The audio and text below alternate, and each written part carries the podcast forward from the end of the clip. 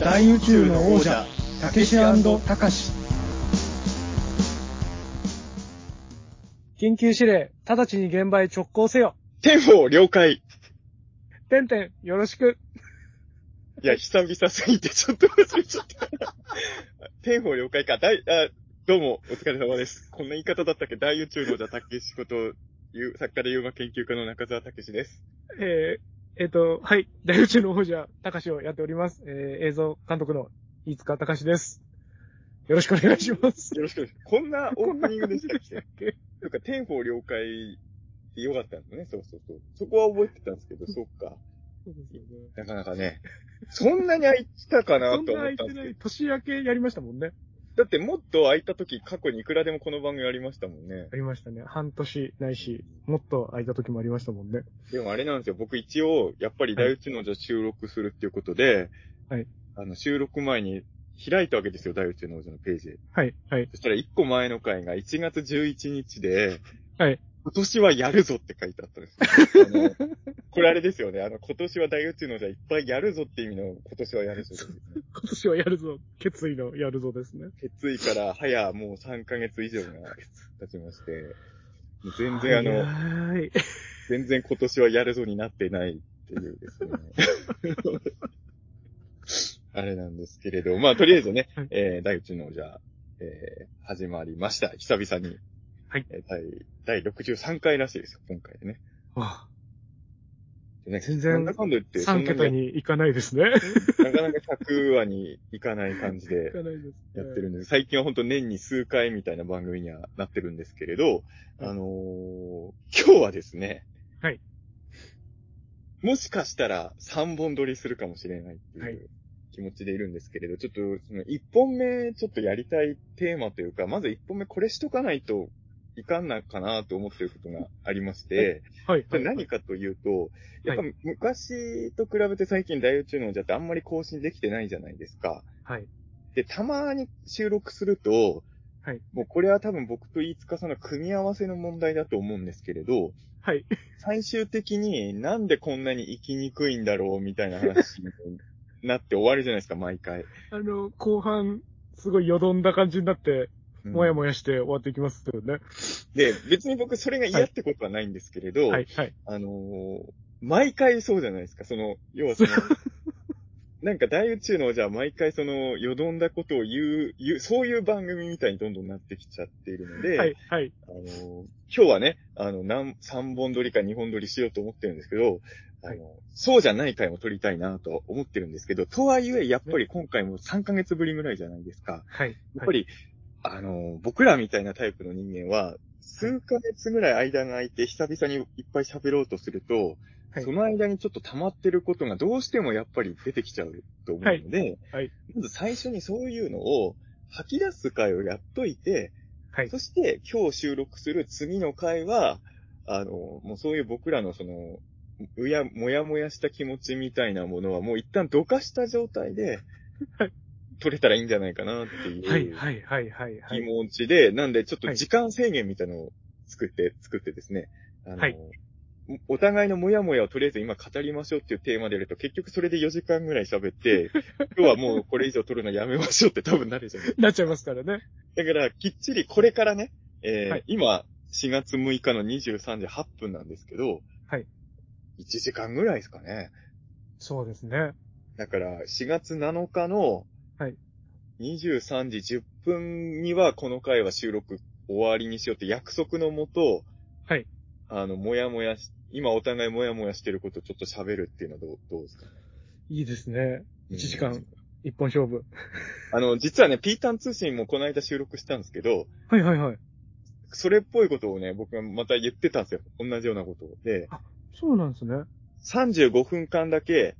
はいちょっとあの、ほん、あの、いわゆるテーマを決め、がっつりテーマを決めた話題じゃないのをやろうってやったんですけど、はい、はい、はい、は1い。時間ぐらい喋ってしまいまして、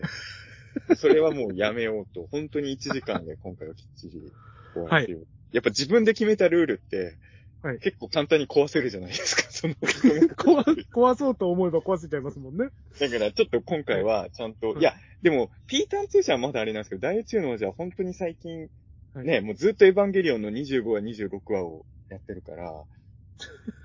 やっぱりちょっとね、普通に、普通に使徒を倒す回やりたいですよ。そうですとよね。思って、そう、あの、僕ら、あれですもんね、ほがらかな一面も ないわけじゃないですからね。あの、ず、ずーっとね、もやもやしてるわけでは、でも今日も収録前に、はい。ちょっと1時間ぐらい喋ってたじゃないですか。はい、はい、はいし。かもそれは普通に新仮面ライダーの感想みたいなはい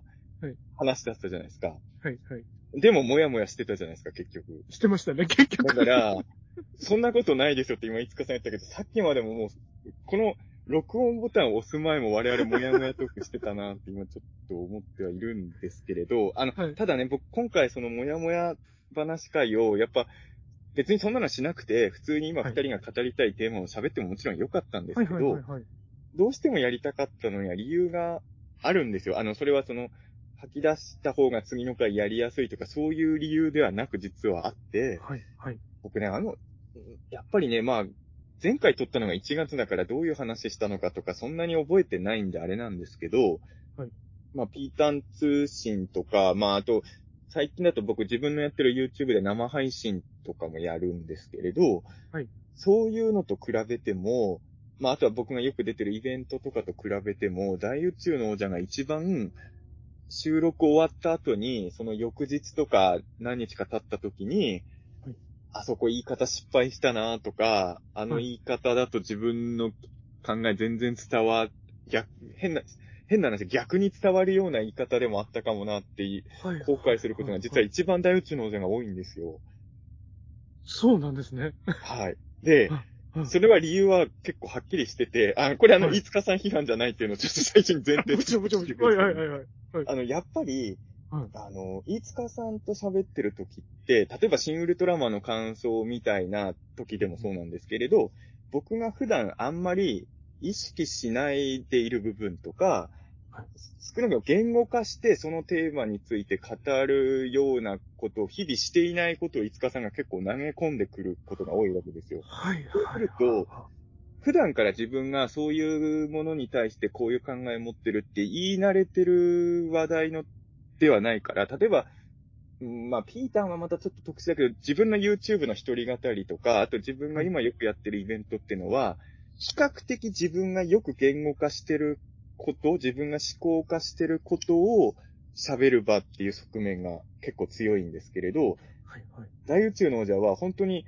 その時突然予想してなかった爆弾みたいなのが目の前にく来ることが多くて、はいではいそうすると、やっぱ一応その場で僕は、何らかのコメントを発するんですけど、やっぱそれに対して語ったことがあんまりない話題が多いから、あの、終わってしばらくしてから、いや、あそこああいう言い方じゃない方が良かったよなって結構なることが多いんですよ。確かに。まあ、整理しながら、あれですもんね。こう初めて言葉にしながら、こうんう、自分の気持ちを頭の中で組み立てながら出すから、うんそれが最適なルートを辿ったかは、わかんないですもんね。何回かやってることなら、いざ知らず。そうなんですよね。だから結構、終わった後に、いや、あの言い方じゃなかったよな、みたいなことを思うんですけれど、ただ、大宇宙のじゃ次収録するの数ヶ月後だから、その、ああじゃなかったんだよな、もうもう忘れてるんですけれど。訂正する場もすぐ訪れないですしね。うん、そう、でもね、やっぱそこはね、あの、はいそう、だから一回、この間の回ではああいう言い方しましたけど、今自分はこう思ってますみたいなことを一番やりたいのが、最近は大宇宙の王者になってるところが結構あって、はいこれ、ほんの数日前にあの、ピータン通信撮ったんですけど、はい。その時も実はちょっと似たような現象が起きて、はい。あの、これも本当予想しない方向に進んだんですけど、はい。あの、ホズミ君が最近よく映画を見に行ってるみたいな話をしてて、はいはいはいはい。で、その話題の、になる、なるブリッジになる話題ってのが、新仮面ライダーとグリッドマンユニバースの話をしてたんですね。はいはいではい。新仮面ライダーグリッドマンユニバースの話題の流れで、ホズミ君が、あ、俺、最近よく映画館行ってるなみたいなこと言うから、はい何見てんの？何見たの最近って、まあ聞くじゃないですか。はいそしたら、あの、えっ、と、たあ、正式タイトル忘れちゃったけど、あの、レボリューションなんとか、あるじゃないですか。はいはい。レボリューションプラス、みたいな、あの、山上さんのやつですよね。あそうです。あの、あの、安倍晋三前総理を、前総はい理じゃないか。はいはいはい。まあ、元、元総理を撃った人の、まあ、あれドキュメントではないですよね。うん、あのうん。あれまあドラマですよね。ううんん、うん。あれと、あと選挙のなんかの映画を最近見てきたらしいんですよ。であの、ちょっと予想と違うじゃないですか。はい、はい、はい、はい、はい。そうですよね。新仮面ライダーグリッドマン、最近よく映画見てるな、え、何見たの？って言って、その、レボリューション来るとは思わないじゃないですか。そうですよね。で、あの、ちょっと僕もは、い何と言うべきかやっぱ悩んじゃったわけですよ。はい、はい、はい。ではい、はい。やっぱこれもピーターンとして収録し終わった後にもっと違う言い方あったなってすごい後悔して、えーやっぱ、あの、普段それについて、いや、何も考えてないってことはないんですけど、そう言語化する機会がないお題が急に振られたときに、まあ、やっぱ無言にはなりたくないし、はい。てか、まあ、なってもいいのかもしれないけど、僕はなっちゃいけないと思う派だから、うんうん何らかのその時の思いをひねり出すんだけど、やっぱひねり出した言葉に後悔することってすごい。多いですよね。で、まあ、そう、それがだから、まあ、大宇宙ではやっぱり多くて、でもこれはあの、別にあの、最初に言ったように、いつかさん批判ではなくて、それはいいことだと思ってて、僕が、隅っこの方にあることばっか気にしてくよくよしてますからね。いやいや、全全然、全然それは、いや、でもね、そこは僕はいいことだと思ってて、僕があんまり普段、意識してないところを投げかけてくれる人とのやりとりをすることは僕はすごい大事だと思ってるので、その、まあね、ちょっと内容は言わないですけど、今日この収録する前の新仮面ライダーの話した時も、いつかさんがすごい気になってる部分を僕全然気にしてなかったじゃないですか。はいはいはいはい。でもはいでも、はいそこを気にする人が友達にいて、やりとりができる場を作っておくのは絶対僕は大事だと思うので、だからそれは、それが大宇宙の王者の僕価値の一つだとは本当に思ってるんですけど、とはいえ、はい後悔が多いので、そのそこは。だからそこがね、あのーもっと違う言い方あったのになって後悔が大宇宙の王者は多くて、で、なんかね、前回の話したこと一個だけ覚えてるのが、はい。あの、前回、4時間16分もやってて1個しか覚えてないんですけれど、はいそ。の、公開ポイントが、あの、1月20何日ぐらいまでは頭の中にいくつも残ってたんですけれど、はいはいはいはい。もう4月になるともう1個しか覚えてなくて公開してるポイントがあって、はいそれがね、何の流れでそういう話になったのかちょっと忘れちゃったんですけれど、はいはい。あのー僕がなんかその、まあツイ、SNS 上とかで、その、ある種自分の精神を守るためには、はいそのツイッターのフォローとかも、あの、まあ外してる人とかも何かいるけどみたいな話を確かしたんですよ、前回。はいはいはい。で、これは僕ね、あの、収録中に気づかなかっ気づいてなかったし、気づいてなかった理由っていうのはちょっとまた後で話しますけれど、はいあの、大宇宙の王者のリスナーさんも、一時相互フォロワーだったけど、僕フォロー外してる人何人かいるんですよ。はいはいはいはいはい。で、それは僕ちょっと、はそういう状況も踏まえた上では多分あんまりいい言い方してなかったなってちょっと思って。このトークを聞いてる大宇宙の座のリスナーさんの中にも僕がツイッターのフォロー外した人もいるから、はいはい。そこを考えたらもうちょっとそこは丁寧に喋んなきゃいけなかったんだよな、うんみたいなことを1月、何、あの、何日かに気づいて、そう、そういう、でも、どういう理由でフォロー外すこともあるかってトークしたのはちょっと聞き返さないともう覚えてないんであれなんですけど、ですよあのね。一つ言えるのは、僕、はいツイなんだろう、人によってツイッターとかで考え方違うと思うんですけれど、フォロー外したってのを、すごいその人のこと嫌がってるから外してるってわけじゃないってことなんですよ。はいはいはいはいはい。ここは本当に、あの、あの、ちゃんと伝えとかなきゃいけないかなと、あの、リスナーさんでそういう人もいた、うん何人かいたので、そうそう。あの、なんかそこがね、この回撮る前に、その、前回の放送聞いとけばよかったのに、ちょっと僕どういう言い方したかあんま覚えてないはいんだけど、はいはい。すいません。僕もあんまり覚えてなくて申し訳ないんですけど。なんかね、結構そこが僕、あの、はいはい1月11日に前回公開してて、1月20何日ぐらいまでは訂正したいなってずーっと頭に残ってたんですけど、はい何せもう4月なんで、どう、どういう意図で僕が前回言って、どう訂正しようとしてたかもあんま覚えてないんだけど、でも、確かなのは、その、こう、1月の時に言ったこういう理由で外してるんですに、こう、その、リスナーさんの方で外した方は該当してないってことですもんね。違う理由で。外したんだよっていうことだってことですもんね。1月20日ぐらいまでは訂正したいと思ってたっていうことは、はいはいはいその大宇宙の王者のリスナーさんで僕が結果的にはちょっと今フォロー外しちゃった人に対して言ってたコメントとはまた全然意味合いが違ってたんだと思うんですけど。うん。なんとなく1月の時の話って、その自分の精神を健全に保つためにはいは、そういうのも必要かなみたいな話のくだりだったような記憶があるんですけど、なんかその、リスナーの方でこう外してる方とかは、それとはまた違う理由だったりとかって、まあいうわけじゃないですか？いや、でも自分の精神を守るためでしたね、あそれもね。大きく言えばうんなんかどういう理由がこう、いろいろあるんですか？こう、丁寧に話した方がよかったかなとなると、丁寧に話すとなると、まあ、まず、そもそもとして、これ本当に人によると思うんですけど、ツイッターのフォロー外すって、嫌だ、その人が嫌いだから外してるわけではないっていうことですよね。はいはいはいはいはい。嫌いな奴はブロックしてるんで、はいはいはい。この人も大宇宙、大宇宙の座のリスナーさんで、これ、こうやると俺、リスナーさんと喧嘩ばっかりしてる人みたいに思われてすごい嫌なんよ。これ本当一人だけなんですけど、はいはい。一人だけ僕大宇宙の王者の聞いてたリスナーさんブロックしちゃってるんですよ。ああ、そうでね。ブロックしちゃったアカウントは、まあ僕からも見れないんで、はいあの、今その人が、今でも聞いているのかどうかわからないんですけれど、はいはい。まあでも、そ、それ以外の方は、別にこの人俺嫌いだなと思ってフォロー外してるわけでは多分ないはずでうー。んだって、まあもっと言うと僕、ホズミくんのツイッターフォロー外してますからね。それはなんでなんですか？だから、あの、まあはいなんでかっていうのもあるんですけど、はいはい。要は、ツイッターのフォロー外してる人とも僕、ポッドキャストやってるし、ホズミ君とはそれこそ、しょっちゅう遊びにも行くし、そうですよね。あの、普通に友達ですし、ホズミ君は。うんうんうんだから別にその、あの、そんなに、そこは大事ではないというか、うんうんまあ、前回もそういう話多分したかもしれないんですけど、例えば、うんうんうん僕やっぱオタクじゃないですか。で、はい僕のすごい大好きな芸人さんとかが、まあ、それはね、そのネタが言われてるんじゃなくて、た、例えば今の芸人さんってテレビとかでコメンテーターみたいなこともするから、はいはいはいはいはい。その、その芸人さんの言ったその社会的問題に対して言ったコメントに対してすごいご立腹されたりとかもあるとは思うんですけれど、はいはいはい。やっぱりその、なんかその芸人さんのなんかもうこいつ芸能、こいつテレビに出すな的なワードとかが、たまたまツイッター開いた時とかに視界入るのが、結構嫌だったりとかね。はい。なんかはいそういうのは、でも別に、まあまあ、言葉は考えた方がいいと僕は思うけど、うん。まあ、もちろん嫌いな芸、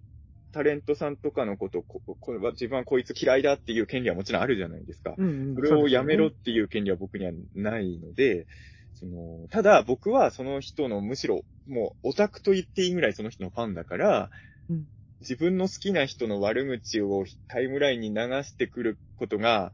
結構な確率である人をフォローしとくのは、ちょっと嫌だったりするとかね。んなんかそういうのはやっぱどうしても、うん、まああったりとかはしますけれど、でも別にそれは、まあ、まあね、あのーこの間その、いつかさんも途中から電話で参加したあの、僕の YouTube チャンネルでやったあの、新仮面ライダー感想会もちょっと話題になりましたけど、はい。あの、小泉くんはね、あの、ドンブラザーズの悪口めっちゃ僕に言いますけど、でも仲良くやってるじゃないですか。だから、そうですよねそ。の別に、その、ただ、その、なんかそう、そうですね。だから別にいいんですよ、それね。それは人によって好き嫌いっていうのはあるから。でもやっぱ、急に視界に入ってきてほしくないなっていう時はやっぱ、あるのでで、そんなもんいちいち気にするなよって言われるかもしれないんですけれど、あの、まあわかんない。これは本当まあその人の感覚もあるけど、あとは、うーん、あと、どんくらいの人フォローしてるかにもよりますよね。なんかああ、はいはいはいはいうん。そうですよね。うん。ちいっぱいフォローする方もいれば、すごく厳選してフォローしてる方も、使い方によっていろいろ違いますもんね。そうですね。だからちょっとまあ本当に、まあそういう意味で言うと、でもちょっとそれはね、あの、そう、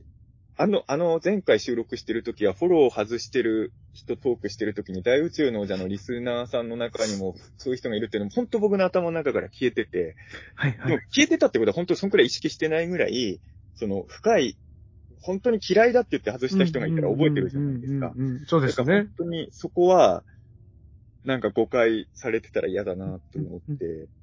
うん。なんかちょっとそういうことを喋りたかったっていうのがありますね。うんいいですね。なんかその中澤さんの温度感をこう誤解なく伝わると嬉しいですよね。こコズミ君の。コズミ君のツイッターを俺はフォロー外してるっていうことをみんなに知っといてほしいってうだからあの別に、人として嫌いとかそういうのとは全くなくて、うんで、なんか、難しいところありますもんね。そのこう、人間やっぱりいろんな考え方があるから、その考え方の違いをこう見聞きしたりうんすることも楽しいし、うんそれでいいと思うんですけど、ただまあ、そこう、バイオリズムの上がり下がりのタイミングによってはそれが単純に自分にとっては毒になっちゃう時とかもありますしね。あの、やっぱり、なんか自分の中でちょっと地雷みたいなものはいくつかあるうんですね。で、その、ただ僕だっていろんな人の地雷踏んでると思うし、そのただその、自分にとって地雷である発言とかをすることが分かった人っていうのは、例えば、ホズミ君のツイッターなんかは僕たまにでも見には行くんですよ。はいはいはい。フォロー外してるけど。でも、それは、あの、ホズミ君のツイッターを見に行こうって気持ちで見に行くから、多少地雷がある可能性があっても、それはもうこっちは意識して見に行く。身構えた上で見に行くわけですもんね。だからそこはいいんですけど、やっぱ、例えば、まあそんな時に SNS 開かなきゃいいんですけど、テレビの収録の本番前に楽屋でちょっとツイッター開いた時に、はい。すごい精神落ちるやつとか視界入っちゃって嫌じゃないですか。怖い。なんか、イベントでもそうなんですけど、やっぱは、いはい。イベントの本番前とかにう、んそういう地雷っぽいの見るのとかも嫌じゃないですか。そうですね。なんかそういうのって、なんか、ちょっと神経質だと思われちゃうかもしれないですけど、やっぱりうんまあ、そういうのはありますかね。でも別に、それは僕が勝手に地雷と思ってるだけで、地雷を置いてる人が悪いっていうのは思ねってない。そうそうそう。で本当に嫌なやつはブロックしてるっていうことです。そう。それは、ちょっとね、あの、でも本当はね、前回の収録のことで訂正したいこともっといっぱいあったんですけどね。もうでも、4時間16分の間には、いや、あれ完全に誤解されちゃうとか、あれ、自分の言いたいことがあれだと絶対伝わってないよなと思ってるところが前回の4時間16分には、それを言ったら、あの、シン・ウルトラマンの感想会とかも、あ、ほんと、いうん飯塚さんがもやもや感じたパートに対しての僕の反反応は、うん。もうあんま覚えてないですけど、あの、は結構数日後とかは、あの、か会社は絶対自分失敗してるよなってめっちゃ思ああ、いや、うん。で、なんかその、こう、そういうふうに中澤さんが思ってるって話を聞いてなんですけど、あの、僕も、あの、編集僕がやってるじゃないですか。はい。編集してて、これ切りたいなって思うのめちゃくちゃいっぱいあります。こ後悔、ま、まあ僕自身その、表に立ってそんなに喋る仕事をメインでやってるわけじゃないじゃないですか。はい。うん。だから、まあ、だからっていうのもあるし、なるべくこう中澤さんと、こう、こういう収録する場所で、こうフレッシュに頭を動かして話したいなみたいな気持ちがあるんで、あんまり論旨とか、うん。こういうこと話そうみたいなの、あんまり固めないで僕もこの場にいつも挑んでて、はい。そう、だからやっぱりその言葉のチョイス間違ったなとか、シン・ウルトラマン界なんて特に、その、好きなところとか、興奮したところとか、もうたくさんあったわけですよ。うん。なのに、こう、もやもやしたところ一点がすごくこう、重たいようなウェイトに結果としてなっちゃってるのとかがめちゃくちゃ後悔してて。ああ。そう難しいですよね、バランスがね、そういう。そうなんですよね。うんまあなんかそのあれも好きだったとかいろいろ言いたかったのになって、すごい好きな映画だ。でも好きな映画だからこそ引っかかってるとこ吐き出さないと落ち着かないっていうのもありますもんね。そううんなんかそこを無視していいとこだけ言うのが精神的に難しいっていうこともであったりとかも。それこそやっぱりこう、中澤さんって、こうやっぱり特撮大好きっていう中でも、その、はい。まあ、僕が言ってることなんて、あの、別に一生に付してもいいことだったりもするわけですよ。そのいや、まあそんなことは思ってないですけど。はいそんなの気にしないとか気にしすぎだよっていうのの一言で済んじゃうこととかもあっても、割とこうちゃんと真摯に受け止めて、こう中澤さんなりの考えを打ち返してくださるじゃないですか。そう、だからやっぱこう僕もちょっと中澤さんのそういう姿勢に、こう甘えちゃってる部分もあって、はいついつい、やっぱり言えるところが中澤さんしかないみたいなところもあっていえいえありがたいです。それはもう大、そんな相手、その相手に僕を選んでくれてるのは大変ありがたいんですけど、やっぱ、でもね、そう、でもやっぱりはい、一回、まあこれはだからその、い、まあ、これも人に配信してる、世に配信してるものだから、また難しいもんなんですけど、はいはい。飯塚さんが自分の身近にいるおかげで、そういうことの練習というか、例えばまあ、さっきのピータン通信、ピータン通信の方の話で言うと、はいその、ピータン通信の中で、ホズミ君がその、最近レボリューションとか選挙の映画を見たっていう時に、やっぱ僕はちょっとこ言葉を何て言えばいいか分かんなかったんですけれど、うんうんうん。今だったらもうちょっと言うことができるなと思うわけですよ。その、あの映画を、まあ僕もあの映画、あの、えっ、と、完成版の前に一回未完成版みたいなのあったじゃないですか。はいはい、ありましたね。そっちの方は見てるんで、はいあのーただまあ、ああいう映画ってね、感想を語るのはすごい難しい映画じゃないですか。だから、そうですね。うんうん、うん。ピピーターの中では感想らしい感想も全然言わずに終わらせちゃったんですけど、はいまあ、今だったら、まあだから語らなきゃいけない場があれば、もうちょっとマシに語れるなと思うし、今、こその話をしたいわけじゃないですけれど、シン・ウルトラマンで五日さんがモヤモヤした部分とかも、今だったらもうちょっと僕言い方あるよな、うんうんうんうんうんうん。思うから、それはその、まあ、その後、その後語ってほしいっていう場は一個も現れなかったですけど、はい。あのーまあでもそういう、やっぱり、まあ僕、僕は気にしてないとこを気にしてる五日さんが、の意見を聞けるっていうのは、やっぱ僕にとっては、まあ意味のあることなんだろうなとは。やっぱ僕はシン・ウルトラマンで語りたいことはネロンガがめちゃくちゃいいっていうこととゼットンがちょっといまいちっていうことなんだけど、それだけじゃないところを見てる人もいる、自分の周りにいるっていうのはまあ、はいはい。必要なことなんだろうなとは思うんですよね。だから、うーん、だただ、ただまあその、だから後悔することも含めて、いいことなんだろうなと思ってるんですけどね。うん。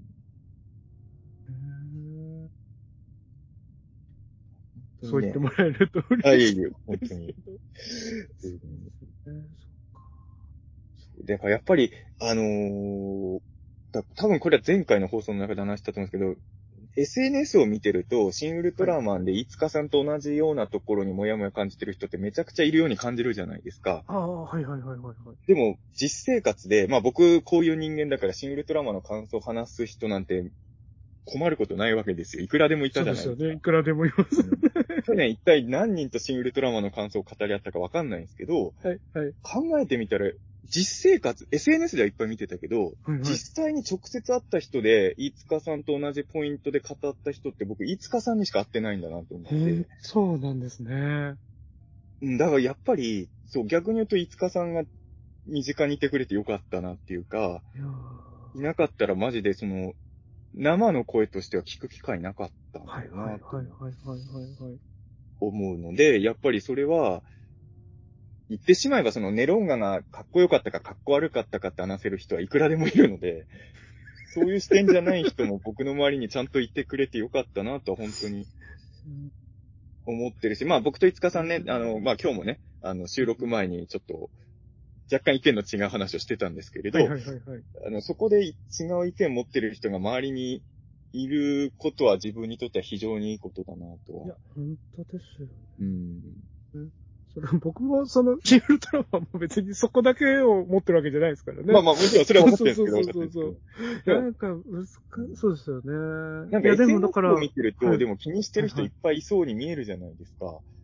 ああそう、僕、あんまり怖くて、そこまで調べてるんですけどああそうなんで、結構そうなんですね。僕はツイッターとか見てると、割とそ、はいはいはいいつかさんみたいなモヤモヤ感じてる人はきっとたくさんいるんだろうなと思ってたんですけど、あーまあ、思ってても僕には言わないだけなのかもしれないですけど、はいはいはいはい。少なくとも去年あんだけいろんな人とシン・ウルトラマンの話したんですけど、そこについて気にしてる人は本当に合わなかったなとは思ってうーん。で、そうすると、はいまあ、結局そんな場はなかったけど、もっと公の場で、あの辺の描写についてどう思うかって聞かれたときに、僕は言葉の整理全くできてない状態で喋んなきゃいけないんじゃないですか。はいはいはいはい。でも、いつかさんと前もって喋ってたから、多少は自分の中で整理した意見を言えるじゃないですか。そうですよね。予行練習ができて。うん。そう、予行練習はできて、ただ、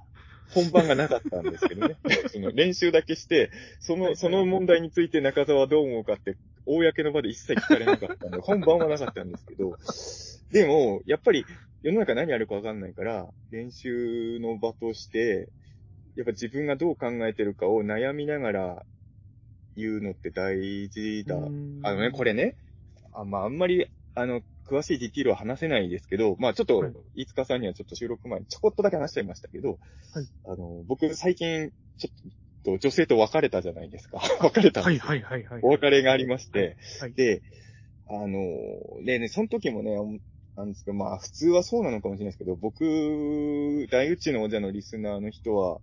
お分かりだと思うんですけど、我々はその答えが出てなくても喋るじゃないですか。そうですね。答えが出せないことを。はい。でも、特にな、自分の中ではっきりした答えがないことを、ずっとぐだぐだ言われるのって嫌な女性もいるんですよ。ああ。いや、嫌な男性もいると思いますけど。はいはいはいはいはい。それ日常で話、会話しててってことですよね。うん、だから、でも僕はやっぱり、常に自分の中で答えがあるタイプの人間では本当にないから、今思うことを正直に語ろうとすると結局何が言いたいか分かんないことを言っちゃうので、特にイベントとかじゃなければ、うん。プライベートだから、ちょっと今この状況をどう説明しようかってすると、よくわかんない話にまあなっちゃうじゃないですか。でも、それがダメっていう人もやっぱ世の中にいっぱいいるんだろうなとまあ思いますし。まあ、そうですよね。うん。で、何なのってなることは、そう。でも何なのって言われると、何なのって言われると答えはわからないので、自分で。そうそう。でもその、だから大宇宙の王者とかでちょっと、それはか、もしかしたらこれは大宇宙の王者の悪い面かもしれないはいけど、はいはい。ちょっと感覚が麻痺して、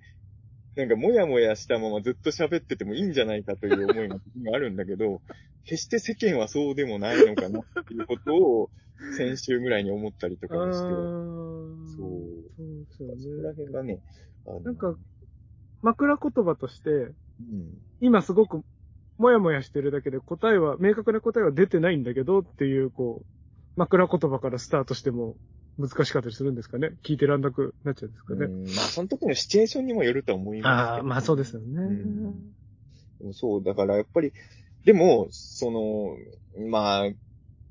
その練習が実を結ぶ時があるかどうかわかんないんですけど、はい。今自分の中で答え出てないことをこうやって、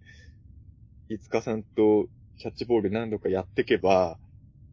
また別の人となんか、ちょっとこのままだとまずいってなった時に、もうちょっと整理した言葉を投げれるかもしれないじゃないですか。確かにそう確かに。そう信じて、今答えの出てないもやもやした問題を話す相手がいるっていうのは、だってやっぱ、ほずみくんはこんな話したら怒りますもん。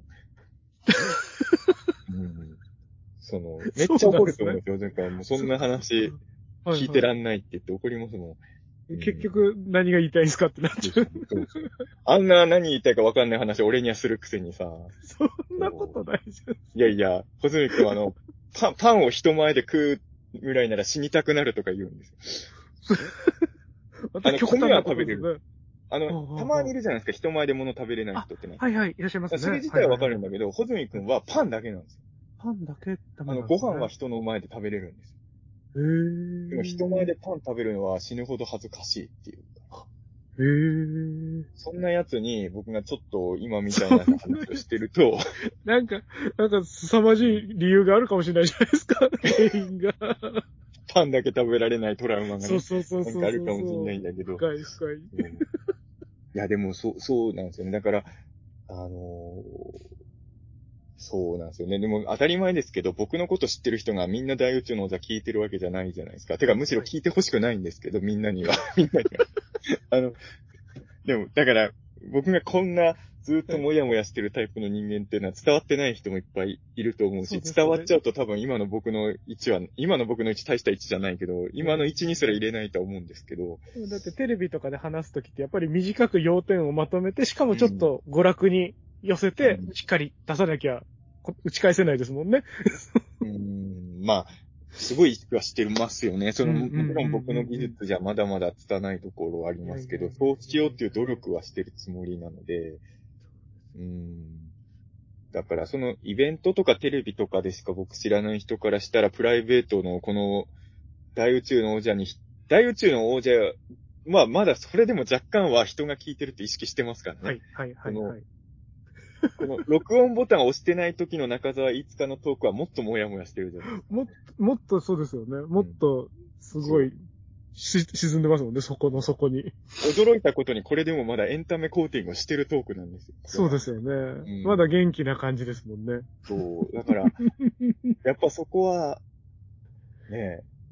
いやでもめちゃくちゃ仲良くなる人には大宇宙のじゃ聞いといてほしいかもしれないですね。ああ、そうですよね。こんなやつだけど仲良くなれるかどうかっていう試験確かに、、確かに。リトマス試験紙的な。そうですよね。少しだけでも親しみとか愛おしさを感じてもらえないと、こう、ダメかもしれないですよね。どっかでそういうのが見えたときに、がっかりしちゃうかもしれないですしね。でも決してみんなに聞いてほしい番組ではないなって最近は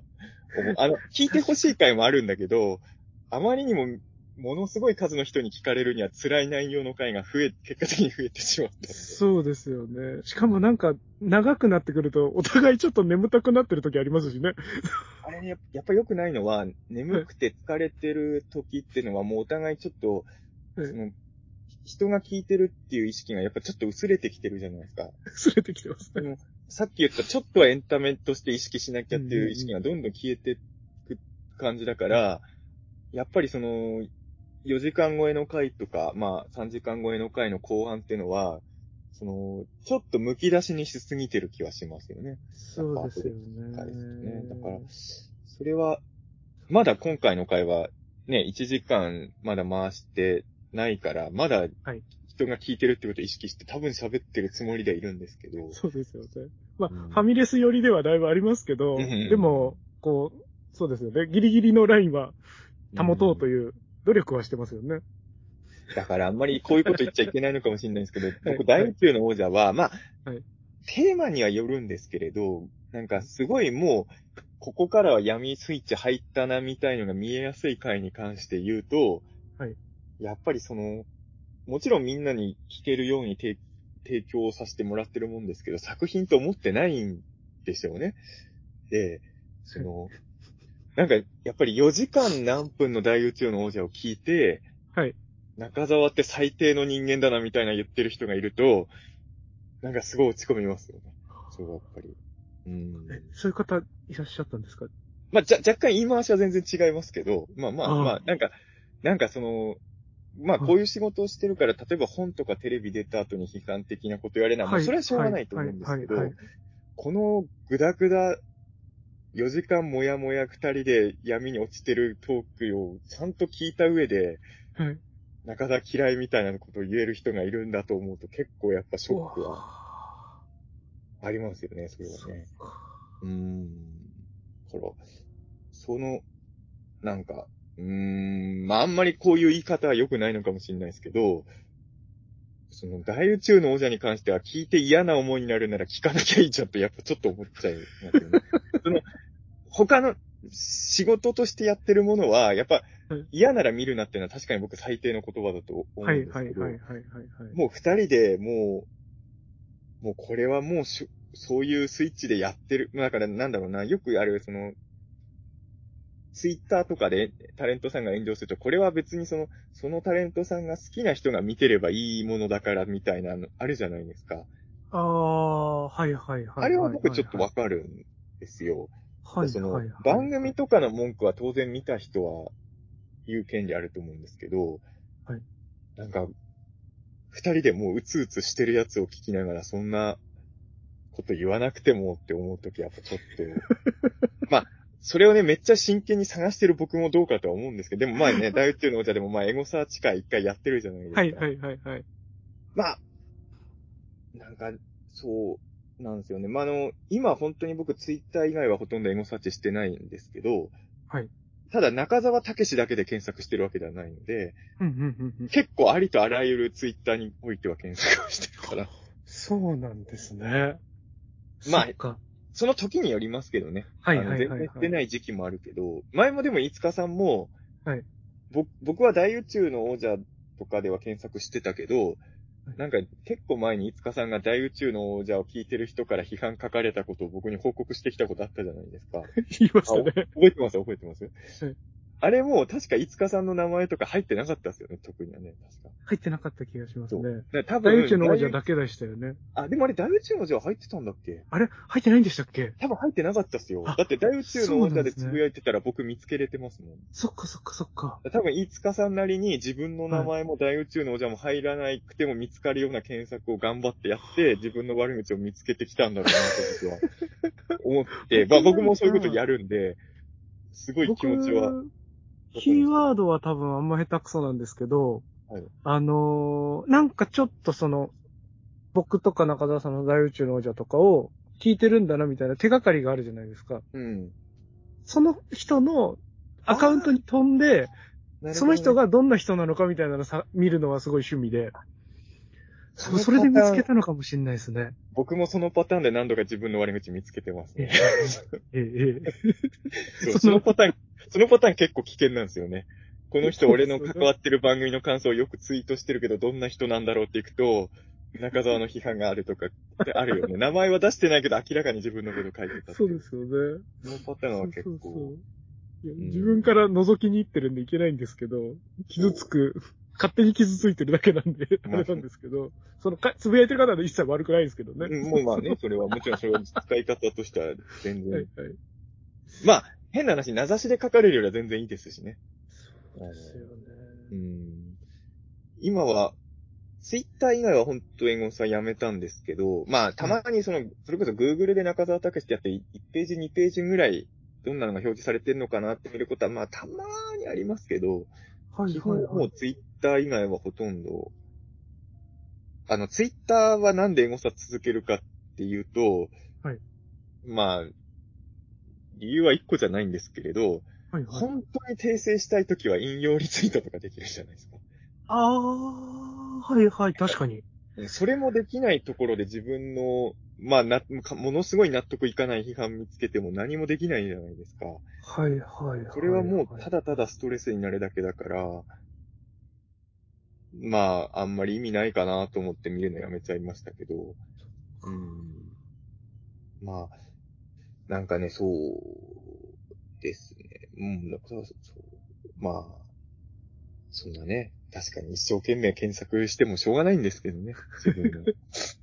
でも、そうですね。いや、僕も名前で検索するのはもう、かれこれ、1、2年してないかもしれないですね。本当ですか？なんか作品名とか関わったやつではめっちゃ探してるんですけど、なるほど。なんかやっぱり僕自身、うん。こう、あんまり僕個人としての露出が、ここ数年やっぱり仕事としても、なんかのスタッフでとかはおありま、ありがたいので、ありますけど、やっぱちょっとこう、僕自身が表立ってでのヒット作みたいなのとかがないから、なんかこう、もうちょっと忘れ去られつつある危ない状況に来てるなっていう感じがするので、なんか焦ってるんで、あんまり自分の名前で検索しなくなりましたね。ああ、まあ、けん、そっちの、まあでも作品では検索してるわけですよね。そうですねん。自分の名前で検索してもどうせ出てこないから、いいやと思って。僕は前も多分話したと思うんですけど、中澤さんとかに詳しくなっちゃって、自分以外の中澤さんも。あ別の中田さんに。中澤さんで検索したりしてるから、中澤先生とかね。そうなんですねそう。すると、あ、またこの中澤さんが怒られてるわ、とか。違う中田さん。そう、ちょっと覚えちゃったの。あ、俺この中澤さんのこと覚えた、みたいになります。えー。そう。僕はなんか、まあね、僕も何年ぐらい、あの、ツイッター以外のほとんど見なくなってから何年ぐらい経つんだろう。本当に完全に見なくなったのは、でも、言うても本当に完全に見なくなったのは去年の10月末ぐらいからかもしれないですね。そうなんですね。まあ、その時頃もほとんど見てなかったんですけど、いはい。去年の10月末ぐらいまでは、それでもツイッター以外もちょっとは見てたかなっていう気はいがはいはいはいはいしはい。ますけれど、あの、まあ、お、親父亡くなったじゃないですか、うんうんうん。そうで。なんかその、わかんないんですけど、その、僕すごいネット上で起きた嫌なことの結構、もうトップ3ぐらいには入るのが mixi 時代にあったんですけど、はいあのうちのばあちゃんが亡くなった時に、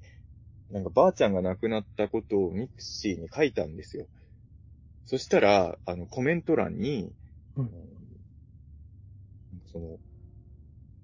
おばあさんが亡くなったことは残念だとは思いますが、今の日本は老人が多く若者が搾取されているので、あの、おばあさんが亡くなってよかったと思いますみたいなのがついたことがあったんですよ。で、それは、ちょっと僕本当に、もう許せなくなって、で、なんかね、その、まあ、それは別にこっちから見つけていったわけじゃないんですけれど、はい。なんかその、親父が亡くなった後に、はいまあ、それこそネットでいろいろ検索、あ、まあ、それこそ例えば、えっ、と、例えばごちゃんとかに、うんうなんんか、中澤のたけしお父さん亡くなってよかったですね的な書き込みとかあった時に、もう怒りの持ってきようがないじゃないですか。そうですよね。だから、その、まあ、うんそ、その mixi の僕ほんと行かれてたと思うんで、そんな奴めったにいないとは思うんだけど、はい。なんか親父が亡くなった後はほんと怖くなって、ツイッター以外はエゴサほんとしなくなっちゃっはいはいはい完全しなくなっちゃったっていうのは正直あるかもしれないですね。ー万が一にでも目に入っちゃったら、もう消化のしようがないですもんね。うーん、特にね、うん7スとかだったらそうですから、もうちょっとあの自分の中で絶対に書かれたら嫌だなっていうことができちゃったら、ああいうとこは見ない方が。うーん。ツイッターとかだった、ら、最悪そんなやついたら、言えるじゃないですか。まだ。それは。そうですね。ふざけんなよって言えるじゃないですか。はい、はい、はい。うんだからちょっとまあそういうのもあって、で、まあ、もちろんたまに悪口は一生懸命見つけてるんで、中澤武って名前出してない人の悪口も見つけるんで、そのたまには見つけるんですけど、はい、はい、はい。まあただまあ、まあツイッターだけだったら、今の自分の知名度とかだったら、まあまだそこまで傷つくうーん。ほどのこともないのかなと思って、あ、だから昔からこうしとけばよかったとは思いましたけどね。はい、はい、はい。ツイッター、ツイッターぐらいの悪口だったら自分まだ許容できるかなっていう。うーん。うんまあそれは今の自分の知名度だとってレベルかもしれないですけどね。あの、もうちょっと自分がうまくいったらツイッターで検エサーチするのをもうやめようっていうぐらい傷つく時がやってくるのかもしれないですけど。うんその子、あれですもんねフォ。フォロワー数というか、その子、どれだけの人が認識してるかで全然違うものだなという実感はありますもんね。前も話したと思うんですけど、全然ありがたいことだと思うんですけど、やっぱツイッターのフォロワーさんが1万人超えたあたりから、やっぱ結構ストレスに感じるリップとか、やっぱちょっとかん増えたなと思って、その頃からやっぱりちょっとツイッターの、ツイッターをいい自分の中である種、なんだろうな、軽く考えようっていう意識に切り替えたんだ。だからちょっと話を戻すと、だからまあ、昔、だからまあたまにフォロー外したりとかもしてるっていうのはあります。はい、はい、はい、はい。あ。の、昔だったら多分、僕の好きな芸人さんのものすごい批判とか来たけど、まあこれはこれでぐらいに済ませてたと思うんですけど、うんうんうんうんだんだんちょっと、うーん、なんか、楽しいんだけど、やっててストレスも感じるようになったら、ちょっと早めにそういう対策打っといた方がいいかな、モードに切り替わったっていうのは、うーん。正直ありますけどね、そこはね。うん。へーいやー、そっか。いや僕は、まだやっぱり3000人とかぐらいなんで、その1万とか行ってないから、こう、すごい温かい感じのツイッターになってますけど、でもなんかいやその景色も見てみたいなと思いや、います、でもそれ人数じゃなくて、飯塚さんは多分キャラクター的に100万人フォロワーがいてもそんな傷つくリプ送ってくる人いないと思いやむしろじゃないですか。なんかこう、一見、初見なんかこう、優しそうみたいなさ、感じで捉えられるけど、でも中身がダメじゃないですか、僕。だからこう、幻滅したみたいな感じでこう、なんか、一番こう、わーってなるパターンのタイプの人かなっていう気はしてるんですけどね。でも、飯塚さん、どうなんだろうな。まあ、そういう風に思われるとは僕はあんま思えないんだけどな。その、いや、もちろん、第一印象とちょっと違うものを抱えてるっというのは気づく人いると思うんですけど、はい。でもそんなに理不尽な怒りとかじゃないじゃないですか。はいはいはいはいはい。だから、それは、別にそこに対して、まあ、よくね、いつかさんと僕の話題でなる、はい。なんだろう、よく話題になる、その、何がパワハラになるのかトークみたいなの。ああ、はいはいはいはい。あれ、ああいうのもやっぱり、いつかさんすごい悩んでるからこそ出てきちゃうやつじゃないですか。あれでうん、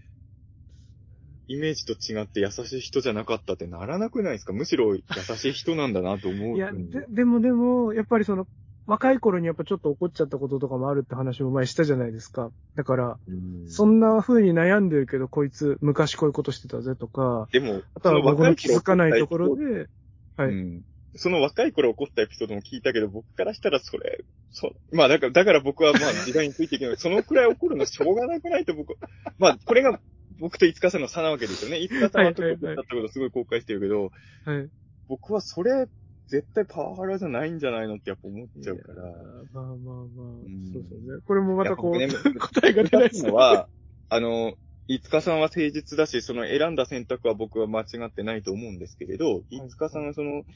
いわゆるその、集団で作品を作ろうとすると、どうしてもリーダー的な人は絶対必要になるじゃないですか。はい、はい。で、はいそうするとどうしてもちょっとそのパワハラ的な上下関係がある以上、そういうのが生まれちゃう危険性があるわけじゃないですか。はい、はい、はい。それが嫌で、いつかさんは一人で映画を作ることが増えていった、その、いわゆる人形で映画を作ることが増えていったっていう、はい流れがあるんだと僕は把握してるんですけれど、はい、はい。このいつかさんの選択自体は非常に僕は素晴らしいと思うし、素敵だなと思うんですけれど、でも、みんながいつかさんみたいに、その集団で物を作ることの危険性に、を意識するあまり、すべての映画が人形劇になっちゃったら、僕はすごい嫌なわけですよ。そのそれ、い、何人かはいつかさんみたいな作品、僕も人形劇好きだからいいけど、はい、はい、はい。究極的に、うんあの、その危険性をみんなが回避しようとしたら、すべてが人形劇に、一人人形劇になっちゃって、き恐怖もあるわけじゃないですか。そうですね。まあでもその回避の仕方が、向き合っていくんじゃなくて、僕が逃げただけですからね。こう、関わらなければ傷つけることもないっていう最悪の理論でやってるんで、まあ関わりながら傷つけずに、そして、なり合いにならずに良いものを作ろうっていう、こう、そういう座組とか仕組みが、ちゃんとできるように努めていかなきゃ本当はいけないんですけどね。でも、あれ、今よりはマシな状況に改善するっていうことは僕はもちろんできると思うんですけど、はい完全になくすことってやっぱ僕は夢物語だと思っちゃうんですよね、正直ね。直絶対にそれは、うーん、と思っちゃうんですけどね、僕は。。うーん。なんかいや、もちろん夢を見ることはね、絶対大事だと思うから、なくす、よ、よく言う、その、なんだろうな、あの、いじめをな、いじめとかって絶対あるじゃないですか。でも、減らそうとどする努力は必要だと思うんですけど、はいはい。なんか、いじめをゼロにするとかって、僕からすると、そこまで言っちゃうと、なんだろう、どうせ叶わない夢を言う、なんか頑張る気力をちょっと、そがせるスローガンみたいな気がしちゃって、ゼロになんてなるわけないんだから、減らそうだったら頑張ろうって僕なんかはちょっと思いやすくなるのになーとかちょっと思ったりもして、なんかその、な、なんで言うんだろう。うんが、そう、な、うん、なんかむず、そうですね。だから僕が、まあ、ここ最近とかでちょっと感じることは、あの、優しくしたからパワハラじゃないってことでもないじゃないですか。もちろん違いますね。こう、その、優しさゆえに、あ、この人に、上の立場の人に気を使わせちゃってる、やばいなっていうので、こう、うん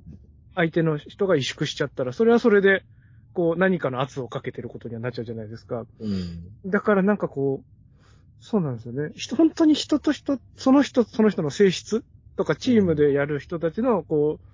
あの、性質ごとにうん最適な型が変わると思ってて、だからそれを一現場一現場ごとで、こう、やってくって、まあ、すごく、こう、ちょっと今そういう制作のスピードとか、うん。が、こう、ちょっと早いというか、それをいろいろ精査してゆっくりそういうのをやりながら、やっていけるだけの余裕、時間の余裕とかがない、うん。現実的じゃなかったりもするから、こう、なんですかね、すぐに実現できることではないとは思うんですけど、まあでもやれる道をとか、なんですかね、少なくとも、なんか、圧をかけてしまっている可能性があるってみんな思いながらやってる方がいいんじゃないかなとは思うんですけまあど。無意識がやっぱり一番、まあ前も話したと思うんですけど、自分はパワハラは絶対やったことないとか、はい。絶対やらない。まあセクハラもそうなんですけど、はいそれは僕一番危ないと思うし、みんな、自分がパワハラしてるかもしれない、セクハラしてるかもしれない、するかもしれないっていう思うことは、うんうん絶対必要だと思うんですけど、まあ、必要っていうのは要はその、まあ絶対僕はそういうものは完全にはなくなることないと思う。ているのでうんうんうんだから意識はした方がいいなとは本当すごい思うんですけど、まあでもね、そうなんですよね。うんだから、この世から消えることはないような気がしますけど、うんなんか、ない場は作れるような気はしていて、みたいな感じ。じですかね、個人的には。まあ、でも、どう、規模、規模にもより、まあまあまあまあまあまあ。例えば、例えば、映画っていうことで言うと、超低予算っていうか、うん超規模のちっちゃい映画だったら、はい。数人でも作れるじゃないですか。そうですね。でも、例えば大作の映画で、それこそ100じゃ効かない人数がかかる映画になった時って、どんなに気使っても誰かしらはちょっと、そうですね。なっちゃうんじゃないかなと、それは、うーん。うーん、難しいっすね。そうっすよね。で、人それぞれで、こう、捉え方で違いますしね。こう、これが我慢なのか、うんこれは、まあ、責任の範疇なのかとかっていうのもうん、違うから、難しいですよね。そうなんですうよね。だから、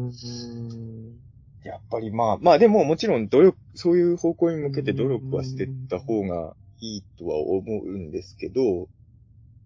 まあだか具体的な努力の、こう、具体性がなくて、ゼロにしてこうみたく、ただ掲げてるだけは、ちょっと薄ら寒いものがあるっていうのはわかります。あとやっぱり、はい。まあ、その、まあそれも難しいのかもしれないですけど、はいこの、このチームは、はいある程度きつい目に遭うよっていうのを事前に自己申告して、それでも私はやりたい。まあそういう、そういうやり方が良くないっていう人ももちろんいると思うんですけど。でも僕はそれは必要かなっていう気は正直して、るんですよねうーん。まあだからその、きつい目にある程度合う、いますよって言ってる人たちが、それを宣言したことで、あのーいくらでも圧を与えていいんだっていう、はそう免罪符を、ってなるとダメですよね。それは絶対ダメです。そそうじゃなければ、うん。ありな場合もあるのかなどうなんだろうないややっぱ僕もまあでも、でもねでも、あれですよね。そういうのないですよって言ってありましたよりはフェアな気がしますよね。あるよって僕もねが、。やっぱ自分が、はい緊張感があまりにもない場所に行くと怠けちゃう自分も知ってるんで、ああ、やっぱり甘やかされたら甘い、ダメになっちゃう人っているじゃないですか、世の中に。はいはい。僕自身もそういうとこあるから、その、それは、まあ、それをパワハラって言っていいかどうかわかんないけど、パワハラ的な措置を僕にする人がいないと成立しなかった時とかしない、しなかった時は過去あったと思いますし、はいはい。まあ、僕はその人にパワハラをし、あなたしましたよっていう気は全然ないんですけど、ない、はいないっていうのは、あの時に僕にある程度圧かけ、あの人がかけなかったら、あの、あれは完成してなかったんだろうなと思う仕事も過去ないとはとても言えないので、はいはいはいはい。ち、ちなみに、はい。あの、ちょっとまたよくわかんない投げかけをしちゃうってごめんなさいなんですけど。今回はそういうテーマの回なんで。あの、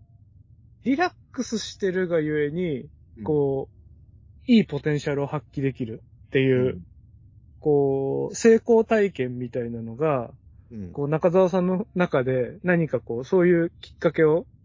与えられるような、ききっかけになるような、こう、現場があったとしたら、うん。なんかこう、緊張感がない現場でも、うん。怠けないでいられるようになったりとかするもんなんですかね。いや、僕実はそういう成功体験めちゃくちゃあるんですよ。あ、あるんですね。僕自身はやっぱり緊張感ない方が頑張れるタイプなんで、実は。はいはいはいはいはいはい。あるんですけど、はい。ただまあ、だからまあ結局その、うーん、まあちょっとその時のシチュエーションによるんでしょうけど、基本はいはいはい。的に、あの、まあなんかそういう面も僕にはあるけど、頑張る一面も僕あるんで、別に、常に、常に圧をかけられてなきゃ動けないタイプの人間でももちろんないので、はいはいはいはい。ある、だから結局臨機応変でうん、リラックス、基本はさしといてもらいたいんですけど、とはいえ、はいやっぱ自分の人生を振り返ると、あそこは中澤武史に圧をかける人が絶対必要な場所だったなっていうところが時々やっぱあるっていう感じですかね。ん。んでやっぱ圧かけられた時はすごい嫌な気持ちになりましたし、あと圧かけられて失敗した現場の経験も正直ありますし、はいはいあの、はいはい。本当になんかこれは、シチュエーションによるとしかもう言いようがないんですけど、なるほどなうーんただまあ、まあ、あとはやっぱ本当に現実問題としてみんな寿命とお金があるってことですよね。この、その、寿命が無限でお金も無限大に持ってれば別の解決策がきっとあるんだろうなと思うんですけど、うん、そうですね。そうじゃない状況で、ってなると、まあ多少は僕は、やっぱそれをその多少はもう許さないってなっちゃうことが、うんうんいい方向に行けるっていう風な気が僕はあんまり正直言うと持てないなとは思っちゃうんですけど、まあでもまあ、まあね、この辺は、うーん。いやー、でも本当に机上の空論でしかないから、僕が思ってることとかも。だから、うんなんか身をもって何かで証明しなきゃって、すごい焦りはあるんですよね。なんかう、ん自分が思ってる持論はいをちゃんと証明できるような現場をちゃんと回せるとか、いやー、それにはまだこう、もうちょっと知名度とか、なんかこう、僕自身がお金を回せる？案件のトップを握れるとかがないとダメで、今そこのあ、そこがこう、今、なんですかね、どうしてもうまくいってないから、うん。すごい、それが一番もやもやしてるのかもしれないですね。はい結局分かってねえやつが言ってるだけだろうってなっちゃうだろうなと思うし。うーんそう、まあ僕もでも結局一緒で、うんまあ僕にも理想の環境とか仕事の進め方はこれがベストなんじゃないかってあるんですけど、はいはいはい。まあやっぱりそれを通すには僕自身の力がまだ全然足りないので、ああ。うーん、やっぱりそこは、うーん、まあもうちょっとそこを頑張るしかないでしょうけどへね。でも。うーん。ただ僕はやっぱり、あのーまあ、パワハラとかに関して言うと、はいまあ、まあ、世間でパワハラと言われてるもので、本当に僕もこれはひどいパワハラだと思うものと、これは、これって本当にパワハラなのかって思うやつどっちもありますけど、はいはいはいはい。その、まあ、なんていうんですかね、その、まあ、だからそこの感覚がもう人によって違うからもうどうしようもない話なんですけど、うーん。これをパワハラと言ってこの人のことをボロクソに攻撃しちゃうのはダメじゃないかみたいに思うこともやっぱ多いのは正直なあ話あ、なるほどではありますけどね。うん、な。まあ、この辺って難しいのが、まあセクハラもそういう面あるのかな。パ特にパワハラはそういう面もありますけど、はいいわゆる被害を受けてると指摘されてる人が、被害者と指摘されてる人自身は満足してる時あるじゃないですか。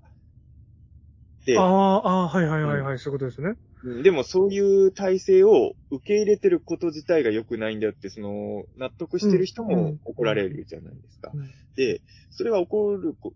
怒られ、おそれを怒ることが、自体が悪いって僕は言いたいわけじゃないんですけれど、そうん。のな、なんていうのかな、その、とはいえ、やっぱり世の中って、いびつだからこそ成立してるものって、その仕事に限らずですよ。うん。それはその人間関係とかも含めて、その関係はいびつだから修正しなさいとか言われても余計なお世話な時も、やっぱ絶対僕はあると思うんで、うんそこに対して、うん、まあ、本人が納得してれば全部 OK とは僕は思わないけど、はい。でも、ここに関して言うと本人同士はそれでいいと思ってるのは、第三者がとやかく言う必要ないんじゃないかなと思う時も正直。なんか、こう、裁判とかの判例とかもそうですけど、うん、こう、前例があると、こういう判例があるからこれを適用しますってできるわけじゃないですか。うん、そういうロジックで、こう、嫌がってる人に押し付けたりする人が絶滅すれば、こう、いいですよね。あの人たちがあれなんだから、こっちもやっていいんだとかって真似する人とか、まあ、そう、そういう、そういう連鎖がうまく立てれば、なんかこう、成り立ってたり、本人同士が幸せなら、そういう、ただでもまあその幸せだと感じてるのが、こう、ある種洗脳というか、みたいなことで、みたいなこう説もあるわけじゃないですか。もうなんか、わーってなっちゃいますよね。でもね、やっぱ僕ね、人間は僕ね、洗脳試合だと思ってるんで。はいはい、はい。マジで。もうそれはあの別に仕事に限らず全てに言ってるんですけど、洗脳って悪いことのようにしか言われないけど、まあ大宇宙の王者はちょっと洗脳をたまに放棄することが多いですけど、はいはいはい。こうやって物事を発信するっていうことは人を洗脳しようとしてるわけですから、やっぱり自分の考えに染めようとしてるわけですから。だし、こう僕らが守ってる文化規範みたいなのとかも、ある種、こう、昔からの積み重ねの洗脳みたいなもんですもんね。だから、結局最終的にはまあ、まあ、本人だけじゃなくて、ある程度周りの人もかな、振り回されちゃう人たちも周りにいるってことはある程度考えた方がいいと思うんですけど、はいはい。まあ、とはいえ、まあ、うーん。あと、まあ、本当に人間って、まあ、相思相愛にはなかなかなれないから、これ恋愛の話じゃないですよ。まあ、恋愛も含みますけど。はいはい、人間関係の話ですよね。うん。やっぱり、一番つるみたい人とつるめるわけではなかったりするわけじゃないですか。ああ、はい。なんかそれがやっぱりその歪な、結局ストレス関係なく人間再コミュニケーション取るってのは僕は無理だと思うんですよね、絶対に。うん。だから、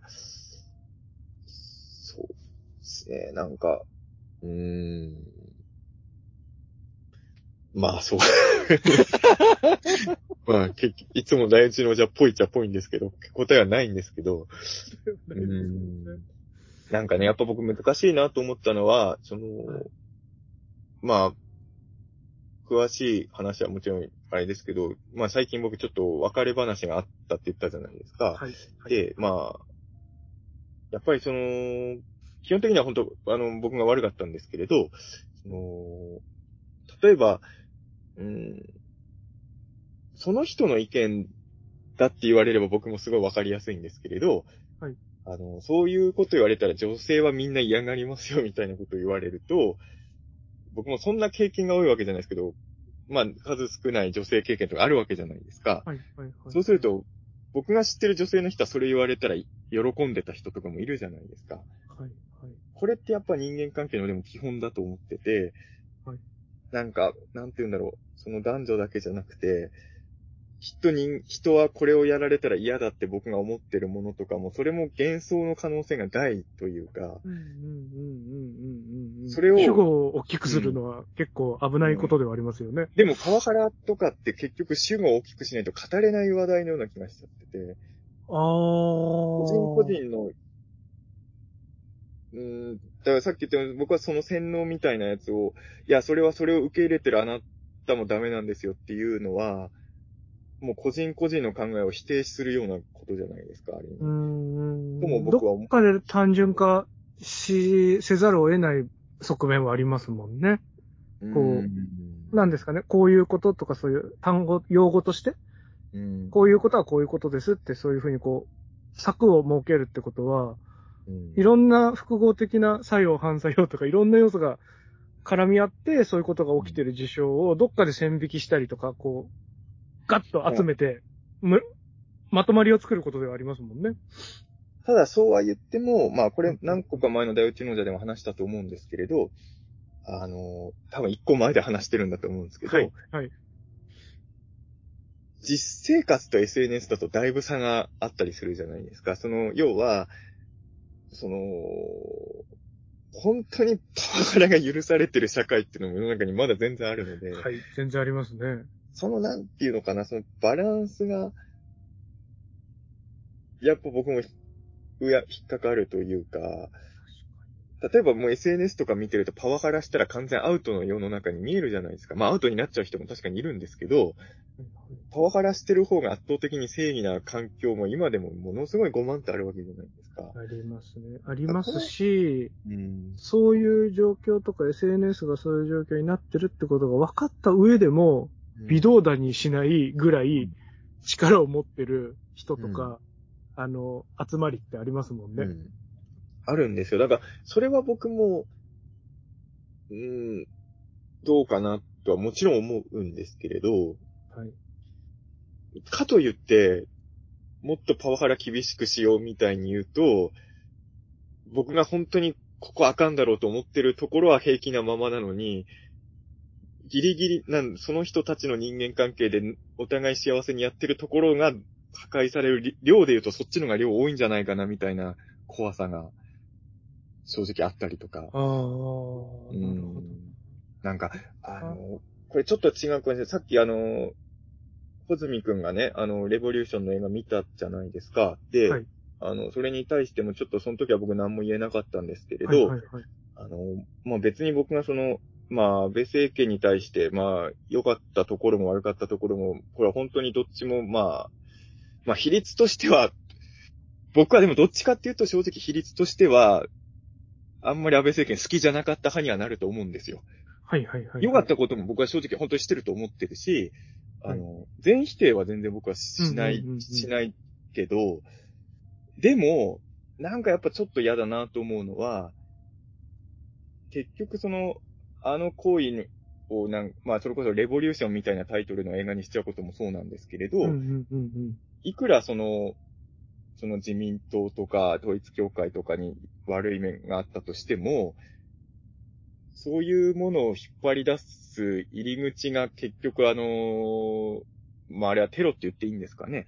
うんうんうんまから始まったことに対しては、まあ今はね、一旦出ちゃった海はちゃんと出した方がいいんですけど、うん。もうこうなっちゃった以上はそれするのがベストだと思うんですけど、全部終わった後に、でもそもそものきっかけがあれだったことは最大の汚点だったっていうことはちゃんとうん。振り返んないと絶対あかんのじゃないかな、みたいなのとかを、すごい僕は思うんですけれど、それで言うとその映画業界とかのその性被害のやつとかも、まあ、100%そうとは言わ、全部がそうとは言わないけど、大体の時は最初に告発するのって芸能週刊誌じゃないですか。はいはいはいはい。で、芸能週刊誌って僕からすると正直、その、み、うんまあ、結構その、まあ、性的なことも含めて、うんうん告発もしてるけど、あなたたちも相当エグいことしてるじゃんっていう媒体じゃないですか。はいはいはいはい。でそういうまあそういう価値観を助長させるものも投げ続けてはいますしね。い、その媒体、でもその媒体がなかったら問題が表に出なかったっていうのは、やっぱその媒体があってよかったと思うんですけど、なんかそこはあんまりみんな、スルーしてるような気が僕はやっぱすごいするのが、なんかすごい、嫌、見てて嫌というか、うーん、なんか、あなんか、まあなんか本当のこと言うとそういう、なんだろう、そういうところじゃない媒体がそれをやれれば一番いいんですけど、現状これがないから、問題点があるものだって分かってるけど、そこの告発に乗っかろうっていう動きにならざるを得ないのかもしれないんですけど、でもなんか、うーん、それってさっきの、あの、はいはいパワハラの結果、いい作品が作いい作品ができたとしてもパワハラの結果作ったものならダメっていう正義があるじゃないですか。はいはいはい。その正義を持ってる人が、意外とその週刊誌が芸能界で起きてる性犯罪のやってる記事にを武器に戦ったりするじゃないですか。はいはいはい。それは僕はからすると矛盾してるような気がしちゃうんですああよね。うん。ー。なんか、その、いろんな人たちの良くないものを炙り出したりとか、そういうことを煽ったりとかしてるからお金もあるし、うん力も持った雑誌だから、結果的に、まあ、パワハラとは違うかもしれないけど、そういういろんなことをやった上で力を持った雑誌が、まあ、ほ他のものが告発できないものも世に出せるようにしてるっていう、うん。そのこ構造に対しては、やっそのまま受け入れちゃっていいのかなな僕はすうごい。んまあなんか、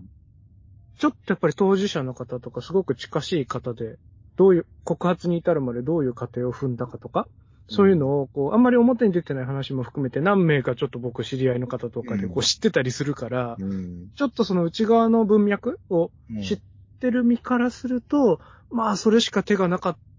たし、あの、まあ、週刊誌っていうのがいいものだとは思ってないけど、あの、他の大手とか他のちゃんとしたところというか、ちゃんとしたっていうのは語弊がありますけど、うん。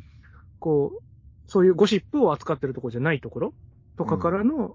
は、結局文化芸術を守るみたいな名目で、むしろ加害者の方に肩入れして、うん。あの、肩入れするような動きをしたりとか、もしくはその加害者側が抱えられてるその映画会社とか、大きい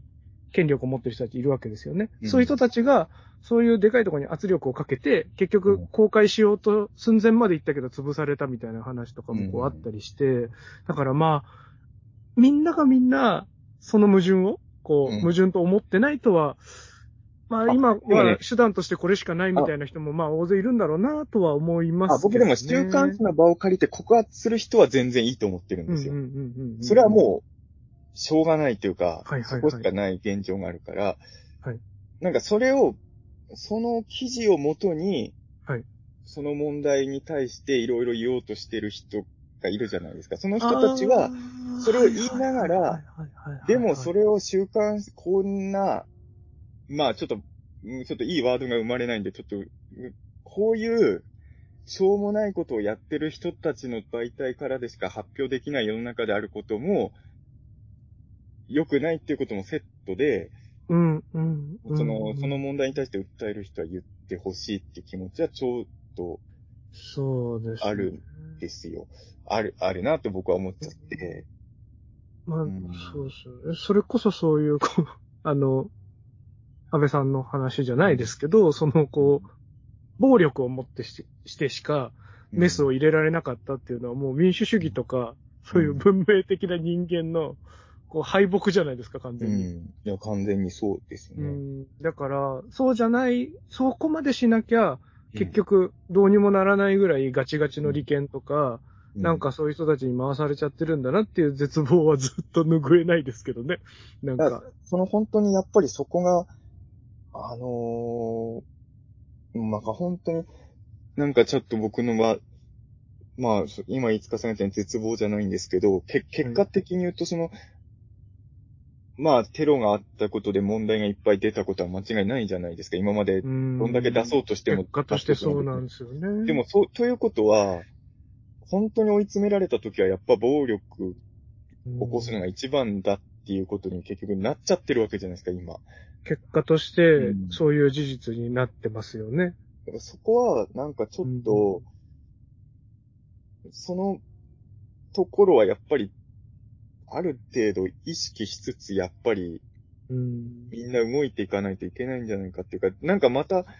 なんかあった時は、じゃあ結局事件を起こせばいいんだっていうことにどんどんなっていくわけじゃないですか。そうですよね。革命起こせばいいんだっていう感じになってきますけど。まあでも、フランスとかはそうですもんね。こう、もう、あの、革命精神が根付いちゃってるうんから、うんとにかくとりあえずそういうのやろうっていう感じではありますもんね。だからその、なんか、だから僕それは、あのーさっきの、まあ、パワハラとか完全なくすのは無理なのかなっていうのとも、僕の中でやっぱ一致してるのが、はい。結局その、まあ、その悪い、隠されてる悪いものを出す活動とかも、うん。いろんなことも、若干ネガな要素を込みでみんなやらざるを得ない状況に今なってるものをずっと見てると、、そんなに綺麗事で、問題をいろいろ解決していくっていうのは、まあ、正直言うと、まあ、まあ、絶望ではないですけど、もううん挫折じゃないですけど、もう無理なんではなかろうかみたいな。ただ僕はね、ほんとちょっとしつこいかもしれないですけど、まあ、週刊誌の名前をじゃああえて出さないですけど、結構いい記事も出してることは分かってるんですけど、僕、うんうんうんある週刊誌のウェブ版の記事は僕ほんと一回もリツイートしたことないんですよ。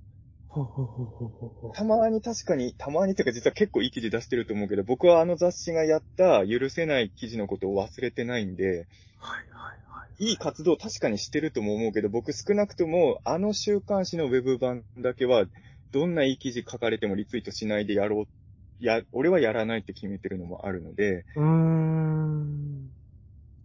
うーん、だから、その、うーん、まあなかなかそこが、まあそこは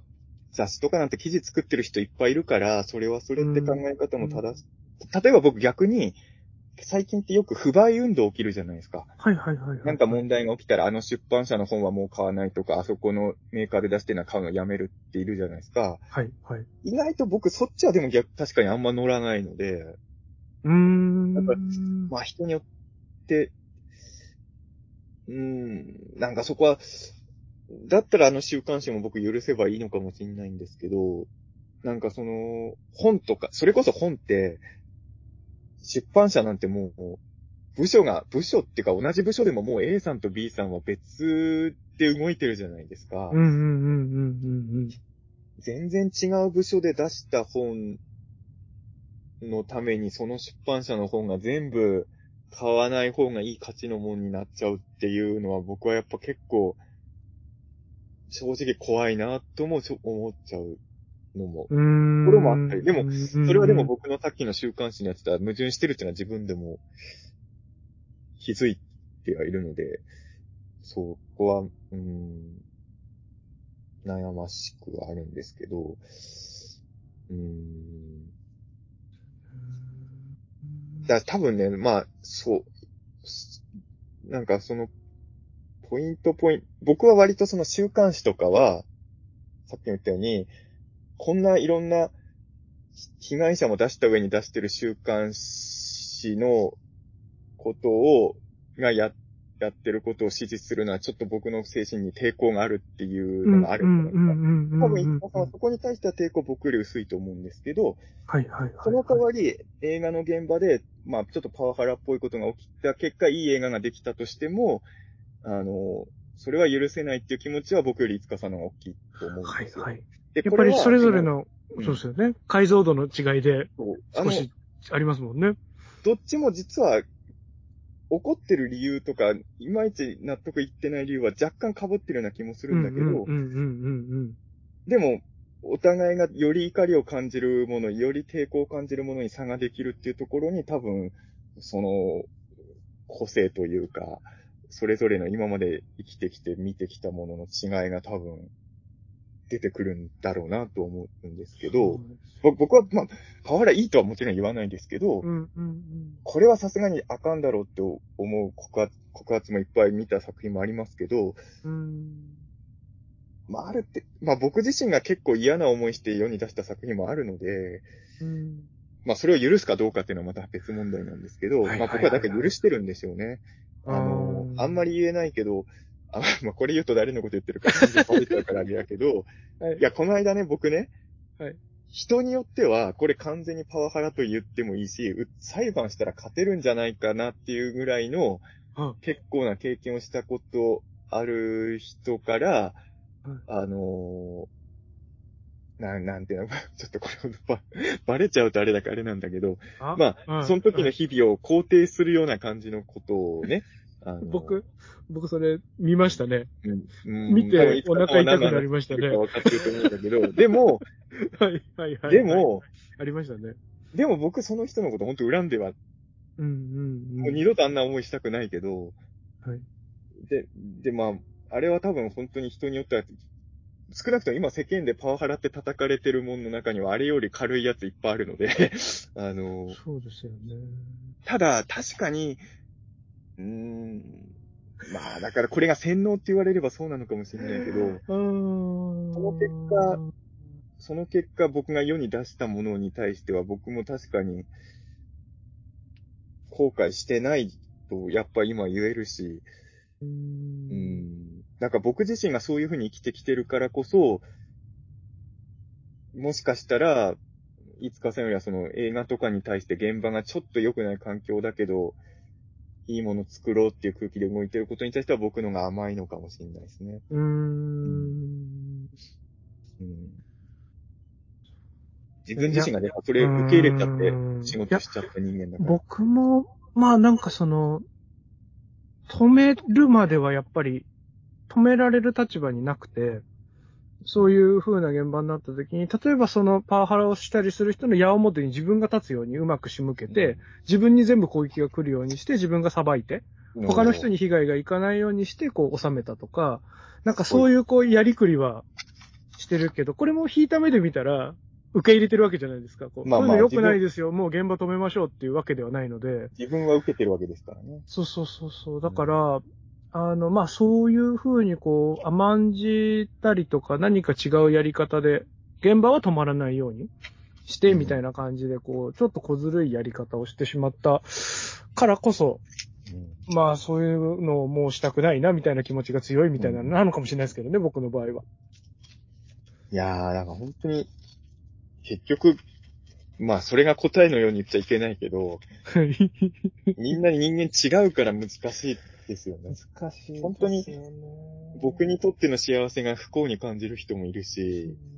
いや、だからこそ、これはぜ、これはこういうもんだよみたいな物言いを本当にしちゃいけないと思います。うん何事も。これはこういうもんだからとか、業界はこうだからみたいなのを、うん。あのーそういうのを本当口にみんなしないようになっていけばちょっとずつ良くなると思いますけどね。でも本当これはね、まあ僕も反省しなきゃいけないとこなんですけどうん、やっぱ嫌だなと思いながらも、チャンスだと思うから嫌だけどやろうってなるじゃないですか。やっぱそれをみんなやっていくことが世の中を変わらない原因なんだけど、じゃあ、そうなんですよね。でも、じゃあ僕それは降ります降りますってやってたら今日の自分はないので、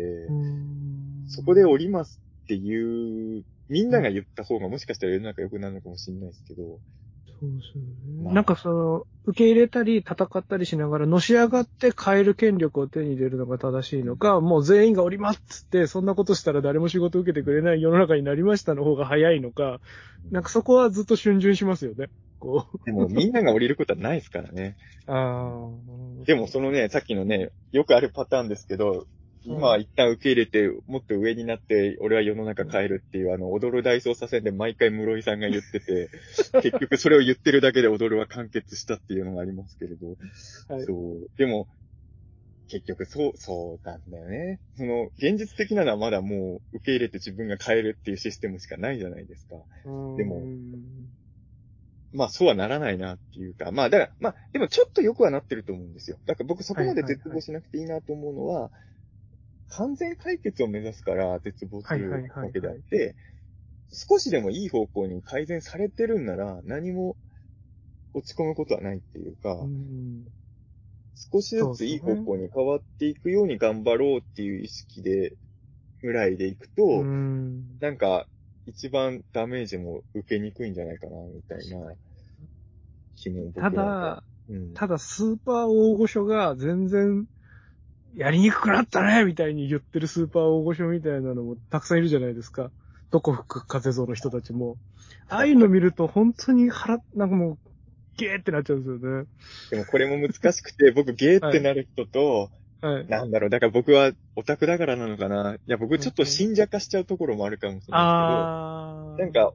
人によってはそれ言ってても許せる大御所もやっぱいるという。はいはいはいはいはいはいはい、はい。確かに。ん。確か そこもだから僕甘めになっちゃう人はいますね。うんそこも僕はやっぱ結局人によるというか、はいはいはい。この人がそういうこと言う分にはまあ、いいか、ぐらいの気持ちになっちゃう時も正直あるので、やっぱり、こう、一人一人、それぞれこう、その発言だけを切り取ったら同じことだけど、どういうロジックでその発言が出てるかって違うわけじゃないですか。うん。なんかそこはちゃんと、あのー冷静にみんな見定めた方がいいかなとは思いますけどね。そので、、だから、よくあるのは、その、自分がそのチームにいたわけじゃない時とかって、はいまあ、例えばドキュメントでも週刊誌の記事でもいいですけど、はいはいはいはい。わかんないじゃないですか、結局。はいはいはい、はい。自分がその現場にいなかったわけですから。まあ、現場にいたとしても、実はそその現場で自分が見てる部分部分以外わかんないんですけど、そうですね。そこで自分の立場からの景色しかないですからね。そこで判断はできないとやっぱ思いますし、う。うーん。断じちゃうことは、そその自分が知り得ることだけで断じちゃうのも落とし穴がありますからね。基本的にはね、僕だからまあ、消極的な前進という言い方しかないんですけど、はいはいはいはい。自分が、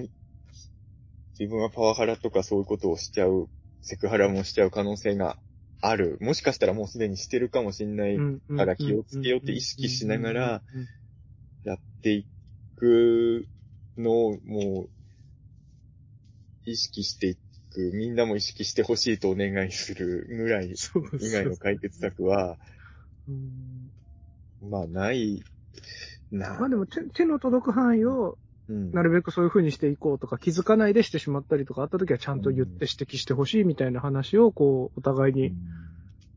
していくみたいなところからが、まあ一歩ですからね。一歩一歩やっていくしかないというか、自分ができるのって手の届く範囲しかできないから。まあそうですね。あ、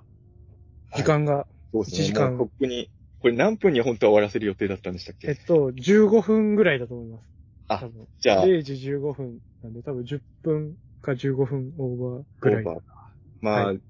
これの、これでもういろいろもやもや吐き出したら2本目はもうものすごく楽しく、ほがらかに。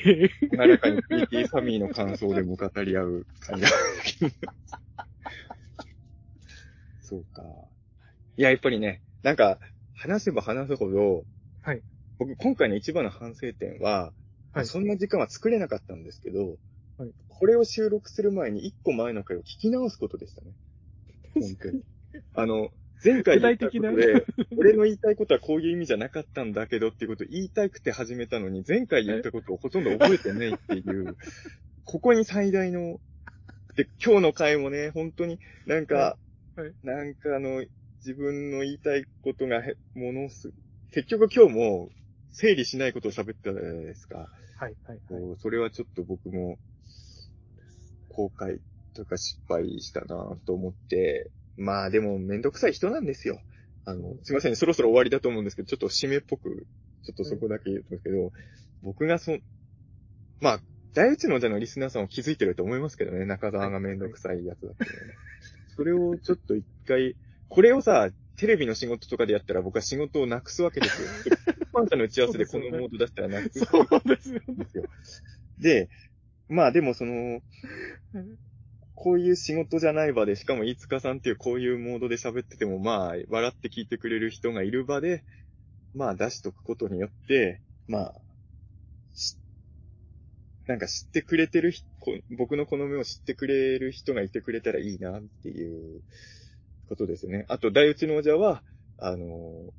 うん、まあ、いつかさんも含めて言っていいと思いますけど、我々のこういう一面をありな人だけに聞いてほしいなって。いや、本当に、いやはい、まだ、普通の映画の感想会とかだったらいいんですけど、はい、はい。僕やっぱこの、この回聞かれて文句言われても僕どうしようもないですよ、正直。だって、ほぼほぼパーソナルな話をただしてるだけ個人的な話ですもんね。この回聞かれて中澤ろくでもないやつだって言われたって、もう、もう俺どうしようもないもの。だって、知ってるもん、自分がろくでもないやつだってことで言われる。でやっぱこれは作品じゃないんで、はいあの、無理して聞かなくていいやってやっぱ本当思っちゃうよね。一緒にファミレス朝まで行こうって思った人だけが聞いてくれたらいいだから。本当に大宇宙の王者は合わないと思った人は、ね、本当聞かなくていいかなって。僕は、まあ、いつかさんはそんなことじゃ困るっていうかもしれないですけど、はいはいはい。うんあの、ほその代わりあの僕の出した本とかは仮につまんないと思っても Amazon レビューにボロクソ書いてもいいんで、あの、買ってほしいんですけれど、あ、はいちょっとね、まだ言えないんですけれど、はい、はい。まあ今、あの、ウルトラセブンのね、あの、はい本とか、僕の監修の本出てますけど、えっ、と、一応、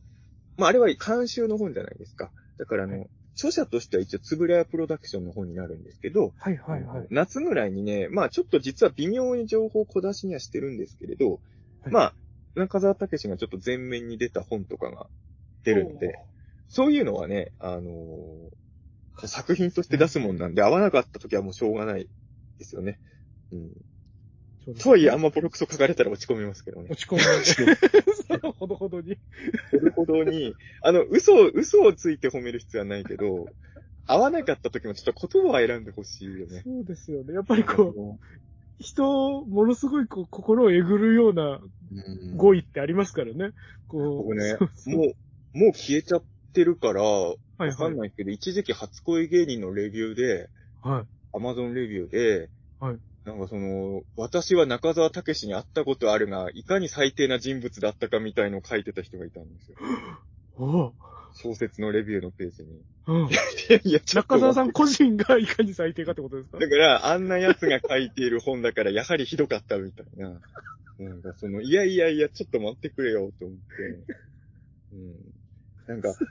それはちょっとね、あのーちょっとさすがにやめてほしかった。まあ今そのレビューなぜか消えてるんですけど、まあ、消えちゃってる理由は結構はっきりしてるのが、あの、結構すごいことで、あの、だ僕と会った場所のシチュエーションとかが細かく書いてあったんですよ。なるほど。だから、どの仕事で一緒になった人かが分かる書き方だったから、特定できるんですね。うん、それが良くないと思ったのか、その人はいつの間にか消してましたけど、はいはいはい。それはちょっとさすがに、あの、嫌だなと思いましたけど、まあでも作品はね、ね。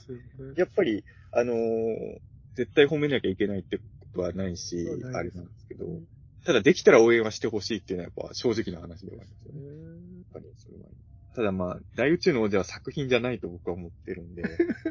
うんまあ、僕がツイッターでいろんなワードで検索するのをやめればいいだけなんですけどね。あの、今のところ、中沢武史っていうワードを全部使った検索では、あの、そんなにひどい、あの、大宇宙の、あの、テレビに出た後とかは、中沢武史って検索しても結構ひどい批判とかが出るんですけど、はいはいはい。ポッドキャストの感想は中沢武史名指しでそんなボロクセっていうのは今んとこ見たことないんですけど、そうとにかく僕はありとあらゆるワードで検索してたり、そうすると見つけちゃったり、前もさ、あれなんですよ、あの、もうそんなことしなきゃいいんだけど、山口敏太郎で検索してたんですよ。はいはいはいはいはい。そしたら僕の悪口が出てきた。山口敏太郎で検索したら自分が傷つくことはないかなと思ったら、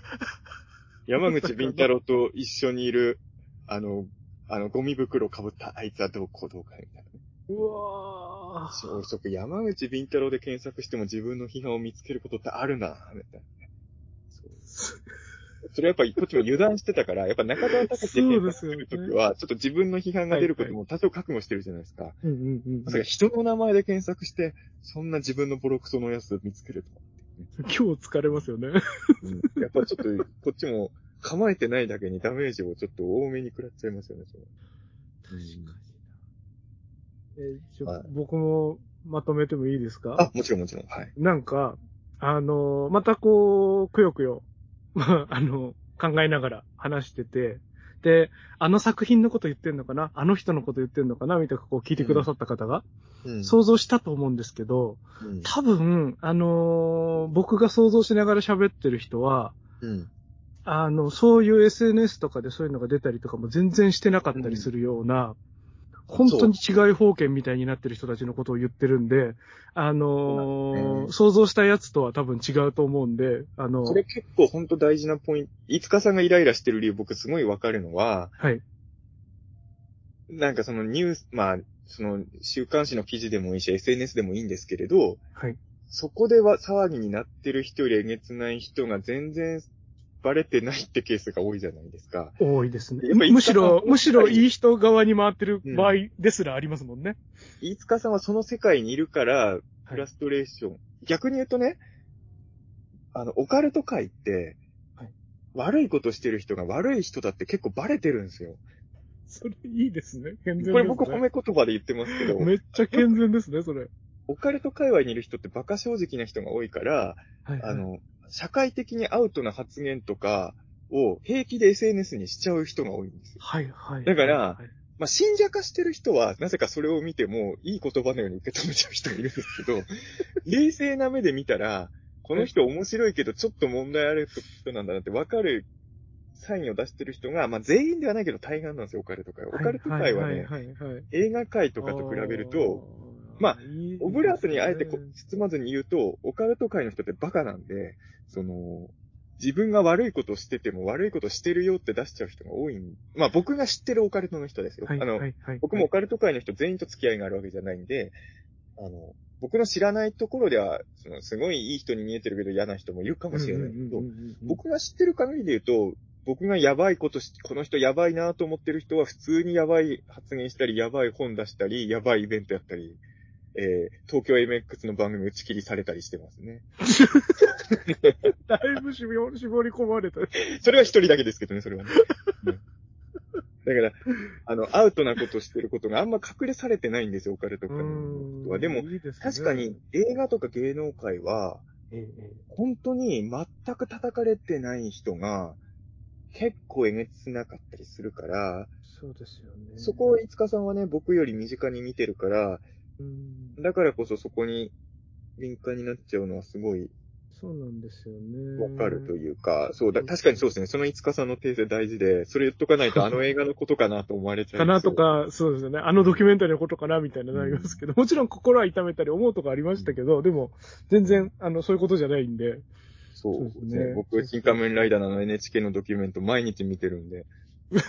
よく見れますね。お腹痛くなっちゃうんですなんよ。かあれを、あ、僕、あの途中で寝ちゃうんですけど、あれを見ながら最近毎日寝てますね。すごいなぁいや、もうあれもう、本当にこう、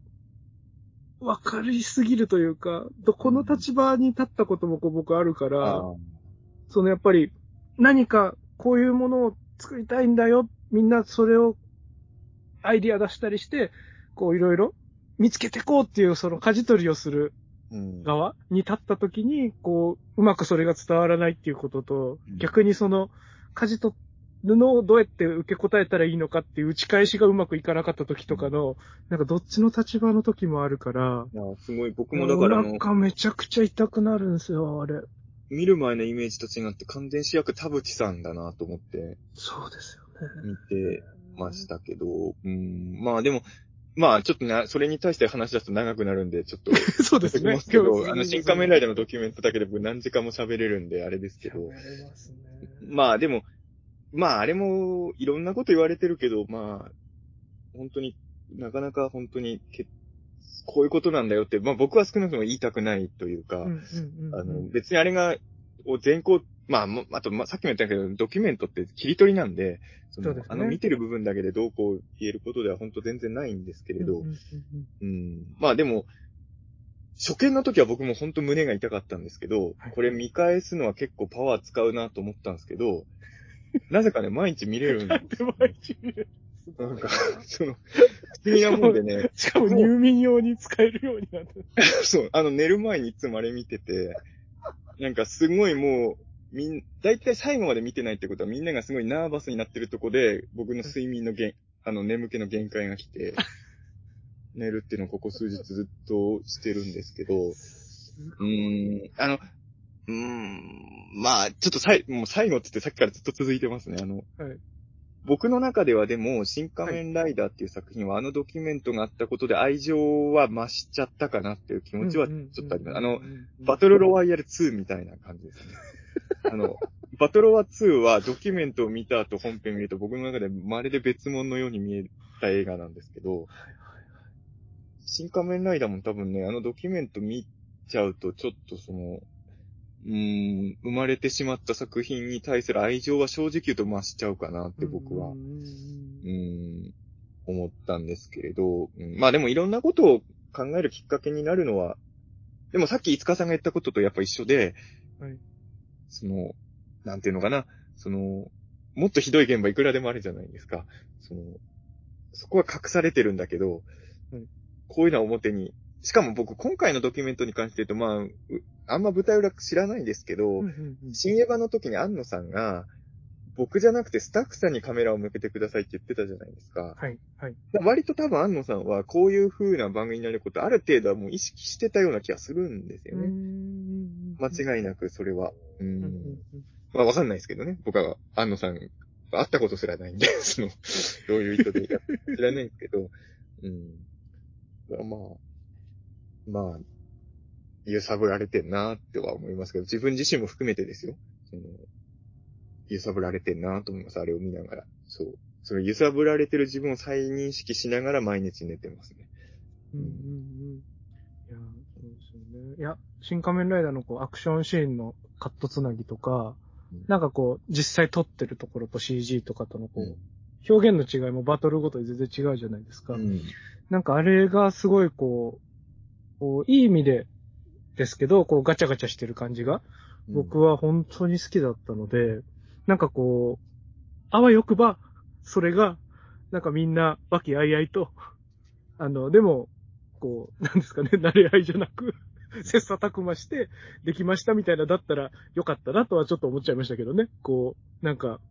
うんあんなにこう、それぞれ、それぞれみんなが負荷かかってる状態だったじゃないですか、あの、ドキュメンタリーを見る限りでは。あ、安野さんも含めてね。そう、含め、うんそう。だから、なんか、そうですよね。撮影入る前にいっぱい試行錯誤できる余裕が日本の映画業界にあればいいのにって、まあ僕思いましたけどね。まあ僕はずっと安野さんの発言とかいろんなところで追っかけてたからですけど、まあ結局ナディアの頃からずっとそうなわけじゃないですか。うんうんうんうん。だからまあその、そうですね。まあそういう意味で言うと、今回初めて騒ぎになってるのは僕からすると不思議というか、安野さん、ナディアの時ロッカー壊してる人じゃんっていうのがさ、どうしてもあるから、その、な、なん、なんか僕らからしたらよく知ってるこう、みんなが想像してた通りのものが流されてるだけなんじゃないのっていう気持ちには、ちょっと、ただまうん。あ、わかんないですけど、それを何十年もうん。続けてるのが、うん。まああんま良くないことだと捉える人もいるんだと思いますけどね。まあだから、最近安野さんはちょっとなんか大人になったみたいな風潮が強かったじゃないですか。ああ、はいはいはいはい、多分ちょっとそれれを覆されたっていうそれのはあるんですよね。その安野さんは大人になったんだという意意見を言いたがってた人たちからしたらちょっとショッキングだったのかも。だからあれですよね、きっと中村ライダーは現場楽しかったんですよね。俺もちょっと、ほら、あの、大根フィルム版帰ってきてるってのも、もはやメジャー作品だけど、あの、中村ライダーって名前は僕も前から知ってたんですけど、あはいはいはいはいの、井戸エヴァンゲリオンかパラのエヴァンゲリオンに載ってたんで、はいはい。初めて映像を見たわけですよ、中村ライダー。はいはいはいはいはい。めっちゃ楽しそうだな、とそうでしたね。中村ライダー本編全部見てよとはちょっと思うんだけど。そうですよあのノーカットで流してほしかったですね。変身した後に最初隠れてる顔を見せたらめっちゃ笑顔っていうところがいいですよね。あれいいですよね。あれくるってやったらめっちゃ笑ってるのいいですよね。あれが多分中村くんなんでしょうけど、そうですよね。中村ライダーはめっちゃ面白そうだな。でも、多分あの現場はストレスなさそうじゃないですか。そううんそうであってほしいですけどね。中村ライダーの頃からストレスあったんならもうたどうしようもないですけどね。どうしようもないですけどね。そしたらもう無理ですけどね。いやだから、安野さんの、安野さんがああいう、こう、思っていることとかを、うまく伝えるというか、その、何ですかね、現場を要領よく回すっていうタイプじゃないことはもう分かってるわけじゃないですか。うん。もうちょっとそこを回せるサブを、なんで座組しないのかなとか、勝手な話ですけど、思まあ、でもっち、ゃいましたけどね。予予算の限界なんじゃないですか。まあ、スピード感と予算と、やっぱり、その、今のそうっすよね。あ安野さんがやりたいことをやろうとする、そのお金的な支えっていうのが多分、うん、日本には今多分、なくて、それはだから別に東映がケチとかそういう話が本当になくて、うん。もう無理なんだと思うんですよね。ああいう作りを。で、まあ、よそれをちゃんとね準備期間からたっぷり時間をかけてやるっていうのができるわけじゃないんです。それだけ人を拘束できるだけの予算がないってことですもんね。結局ナディアとかも当たったのに、あの、借金がいな抱えたって言ってましたもん。うーん。それはやっぱりお金以上のことを作っちゃおうとしちゃう人だから、昔から。で、まあ、これってやっぱり、その、それをいい悪いにつ、は、まあ人によっていろんな意見あると思うんですけど、我々オタクは、これは安野さんだけじゃないですけど、その、人が無理して作ったものを見てはしゃいでるわけで、そういう意味では加害者なんですよ、我々もね。うん、うん、うん、うん、うん。まあ、本当は安野さんだけじゃないんじゃないですか。やっぱり映画とかっていろんな人が無茶して作っ、無理して頑張って作ったもんじゃないそれを、それを伝説のように崇めるわけですもんね。無理して作った結果できた映像を見て僕らはやっぱりすげえって言うし、うん実際無理してるだけあって、適当に作ってもりゃいいものになったりすることは多いわけですよ。うんで、やっぱり、ゆるく作ったものを我々はネットで炎上させたりするじゃないですか。我々っていうか僕させたことないけど。うん。だから、まあ、お客さんも含めて共犯関係だと僕は思っちゃいますけどね、そこは。でもこう本気なのがうんストレスのある現場で、ゆるいからうんつまんないはイコールじゃないと思うんですけどね。ゆるくても緊張感がある現場はあるし、そうそこも単純化して語らないでほしいなってすごい思いますけどね。そこは多分そのクリエイターさんの性格ってタイプだと思うんですよね。。だからその、本当にその、まあ僕は現場を見てないから何にも言えないですけれど、うん。うーん。あとあんまり言われてないけど、あのドキュメントだって安野組は大変だって一面しか出ないじゃないですか。でも、はいはい確かあの、安野組実実写に関して言うとカメラをめちゃくちゃ使ってるだけあって、一気にいろんなアングルが撮れるから、基本ワンテイクで終わるシーンが多いって話もあるんですよね。うんうんうんうん。だからその何度度も撮り直、お芝居やり直しさせたりとかは意外と少ないっていう話もちらっと聞こえてきたりもして。なぜか大変なところの面だけやっぱり外には聞こえてきやすいっていうか、はいはいはいはい。なんかその全部が全部負荷かけるような作りになってるように外に見えてるんだとしたら、それもちょっとかわいそうだなとはうんうんうんうんうん思うんいますけど、ででもまあ、でも本当に、うん、僕なんかはやっぱりすごいリラックスしてる現場じゃないと多分力発揮できないタイプなんですけど、本本来は。うん。だからそこはもう本当に人に、結局僕が圧をかけられた時っていうのは締め切りがあったからなわけですよね。はいはいはいはいはいはい。締め切りというものが世の中になければ多分僕はずっとリラックスをした状態で模索してて、完成度も上げていくっていう余裕はあったんでしょうけど、まあやっぱり現実問題としてそれは経済的なものが許さないかなっていう。立ちはだかってしまうっていう、うん、ありますよね。だからそこは本当に、うん、でもだから単純化してほしくないです、本当にね。そうですよね。苦労したからいいもんできるっていうわけでももちろんないけど、だから、すごく歪な構造に今なってますからね。その予算と期間から、あ、の、ちゃんと合理的に逆算すると、ここまでしかできないっうん、ていうのを、でも、いいものを作りたいって言って無理して、うんこう、みんな走るみたいな構造が、こう、割と志高くやってるみたいなこととして、成り立っちゃってるじゃないですか、今。うん。でもだから、で、やっぱりそこで、じゃあその規模に合わせたことしだけやるようにしようよってなった時に、うん。我々はそれを受け入れられるのかっていうのは、あ、それはあの、お客だけじゃなくて自分が送り手の一人としても思うことなんですけど、うんうんうんやっぱり僕も今でも正直寝たいけどこれは寝るわけにはいかないって頑張っちゃう時ありますし、うん。そうなんですよね。やっぱり、それは、あの我々自身も自分の意思で無理しちゃう時ってあるので、そうですよねやっぱりうん自分を追い詰めてでもいいもん作れた方がいいだろうっていう気持ちは僕自身にもあるし、うんうんうんうんう。ん。わかんないですけど、僕、個人だけがうん。無理してるのは、いいや、みたいな、すごい矛盾したジャッジをしますもんね。ななんか、飯塚さんは本当それで、基本的には究極の選択でもう人を巻き込まない一人で作るっていうスタイルに行ったわけじゃないですか。はいはいはい。それは答えの一個としては本当僕間違ってないと思うんですけど、まあ、さっきも言ったんですけど、映像業界がみんな飯塚さんと同じ道を取っちゃったら僕地獄だなと思うので、それは勘弁だなってやっぱ思っちゃうかでやっぱりみんなで作った方がいいもん作れますからね。こまあう、一人の脳みそは限界がありますから、もちろん一人一人の世界のいいものもありますけど、まあね、人の意思を入れないからこそできるいいものっていうのもあるけどね、確かそうなんですよね。両方ともすごい可能性が絶対ありますから、こう、みんなで作るときも、なんかより良いに。作り方ができるといいなと思いますけど。まあ、巨悪ははびこってますからね。ず、ずっともやもやしてるんだと思います。でもこのね、多分でもね、そのモヤモヤの難しいところは、もちろんはい根本では繋がってんだけど、その巨悪と、いつかさんが見ている巨悪と、はい比較的今表に出てるその、パワハラとかセクハラ問題とかを、はい若干話して考えてもらいいかもしれないですよね。はいはいはいはいはい。じもちろん繋がってる問題なんそっだけど。ちも、それも悪いですけど、うん、そうですね。より僕が神経質になってるのは、もっともっと奥深いものも見えてるからっていうところがありますからね。でもそこは多分、実は繋がってるけど、ちょっと話して考えた方が。いいような気は僕なんかはかするんですけどね。ああ、でもちょっと、全部一緒くたに考えちゃってたところはあるんで、ちょっと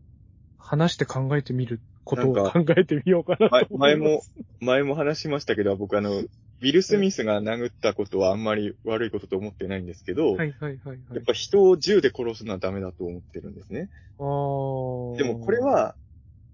実はもちろん暴力として繋がってるんだけど、話して考えたのが僕はいいと思っちゃうんですよ、そこは。なるほど。広い視点で見ればこれもこれも一緒だけど、はいはい。でも、この二つの問題を考えるときは、一旦ちょっと話して考えないと、いかんのじゃないかなって僕はちょっと思っちゃうってあいう。ん。気持ちもありますよね。うん。僕一時が万事精神が割と強いですからね。うんこう、それもこれもみたく思っちゃうから。でもまあ、でも、でも、その、その視点はちょっと、あの、すごい授かり物な気がするんで。でもそれも本当、結局視点の違いだけど、僕も矛盾うで、んさっきも言ったように、僕はあの、とある週刊誌のウェブ記事は絶対リツイートしないっていうはいはいはいはい。その週刊誌が僕のすごい好きな映画を特集した時も僕、この雑誌には悪いけど買えんわってなっちゃうんですよ。それはあるんですけどね、確かに。そうですよね。うんとにかく僕は僕アンビバレンスとか矛盾を抱えながら生きていくものではありますからね。で、その、大宇宙はあんま作品になってないけど、その矛盾をはい、小説とかにすれば僕はエンタメとしてもいいものができると思ってるから、はいはいはい。僕が好きなのは結局もや、答えが出てないものなので、うーん。もやもやしてるもの大好き野郎だから、まあ、本当に申し訳ないんだけど、あの、それは嫌な人もいるだろうけど、あの、ホズミ君とかには絶対理解してもらえないんだけど、はいはい。エヴァンゲリオンは使徒と戦ってた時より25話とか26話のが楽しいから。マジで。本当に。あの、使徒とバトルしてるより、あの、真心を君にで、もう、巨大な綾波の中でワーダーやってる時の方がもっと楽しいんだもん。これしょうがないよね。うん。ねそう感じちゃうものはしょうがないですよね。うん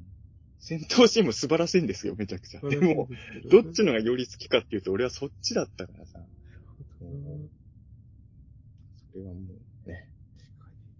いろいろくよくよしてる割に僕は一番量産機と2号機が戦ってるとこが好きだったりするんでまあもいいんだよな。その辺のこう、あれですよね、ガチャガチャがありますよね。でも結局エアーなんですね。でもまあ、そうなんですよ。あのね、もやもやしてるとこが一番好きだけど、やっぱ若干のエンタメ要素はあっといてほしいっていう、僕の中で。なんかあのセットがいいんですよね。あれだけそうそう。両方あるから美味しい気がする。だからテレビ、テレビの最終回よりやっぱ僕は真心を君のが好きなのはそこなんでしょうね。うん。どっちの要素も入ってるからっていうところですね。まあ、そんな感じです。はい。結局、オーバーしてしまいました多くの予が。定を大幅にオーバーしたんですけど、でも、一応もう一本はと、にもう二本取るのはちょっときついかもしれそうないですね。もう一本はいけますはね。もうあの、何回、いつ以来かわからないけど、もう正直どの回でどういう話したかあんま覚えてないですけど、はい多分ですけど、このサガエデイズ発売記念トークとかも3時間20分ってことは絶対愚痴いっぱい言ってるじゃないですか。はいはいはい。おそらく何言ったか覚えてないけど。うん。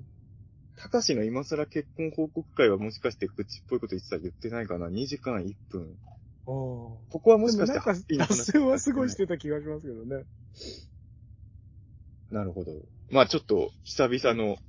あの、ね我々のモヤモヤトークからはちょっと離脱した回を離脱した迷路快活な回を。迷路快活な回は多分一回もやったことないけど。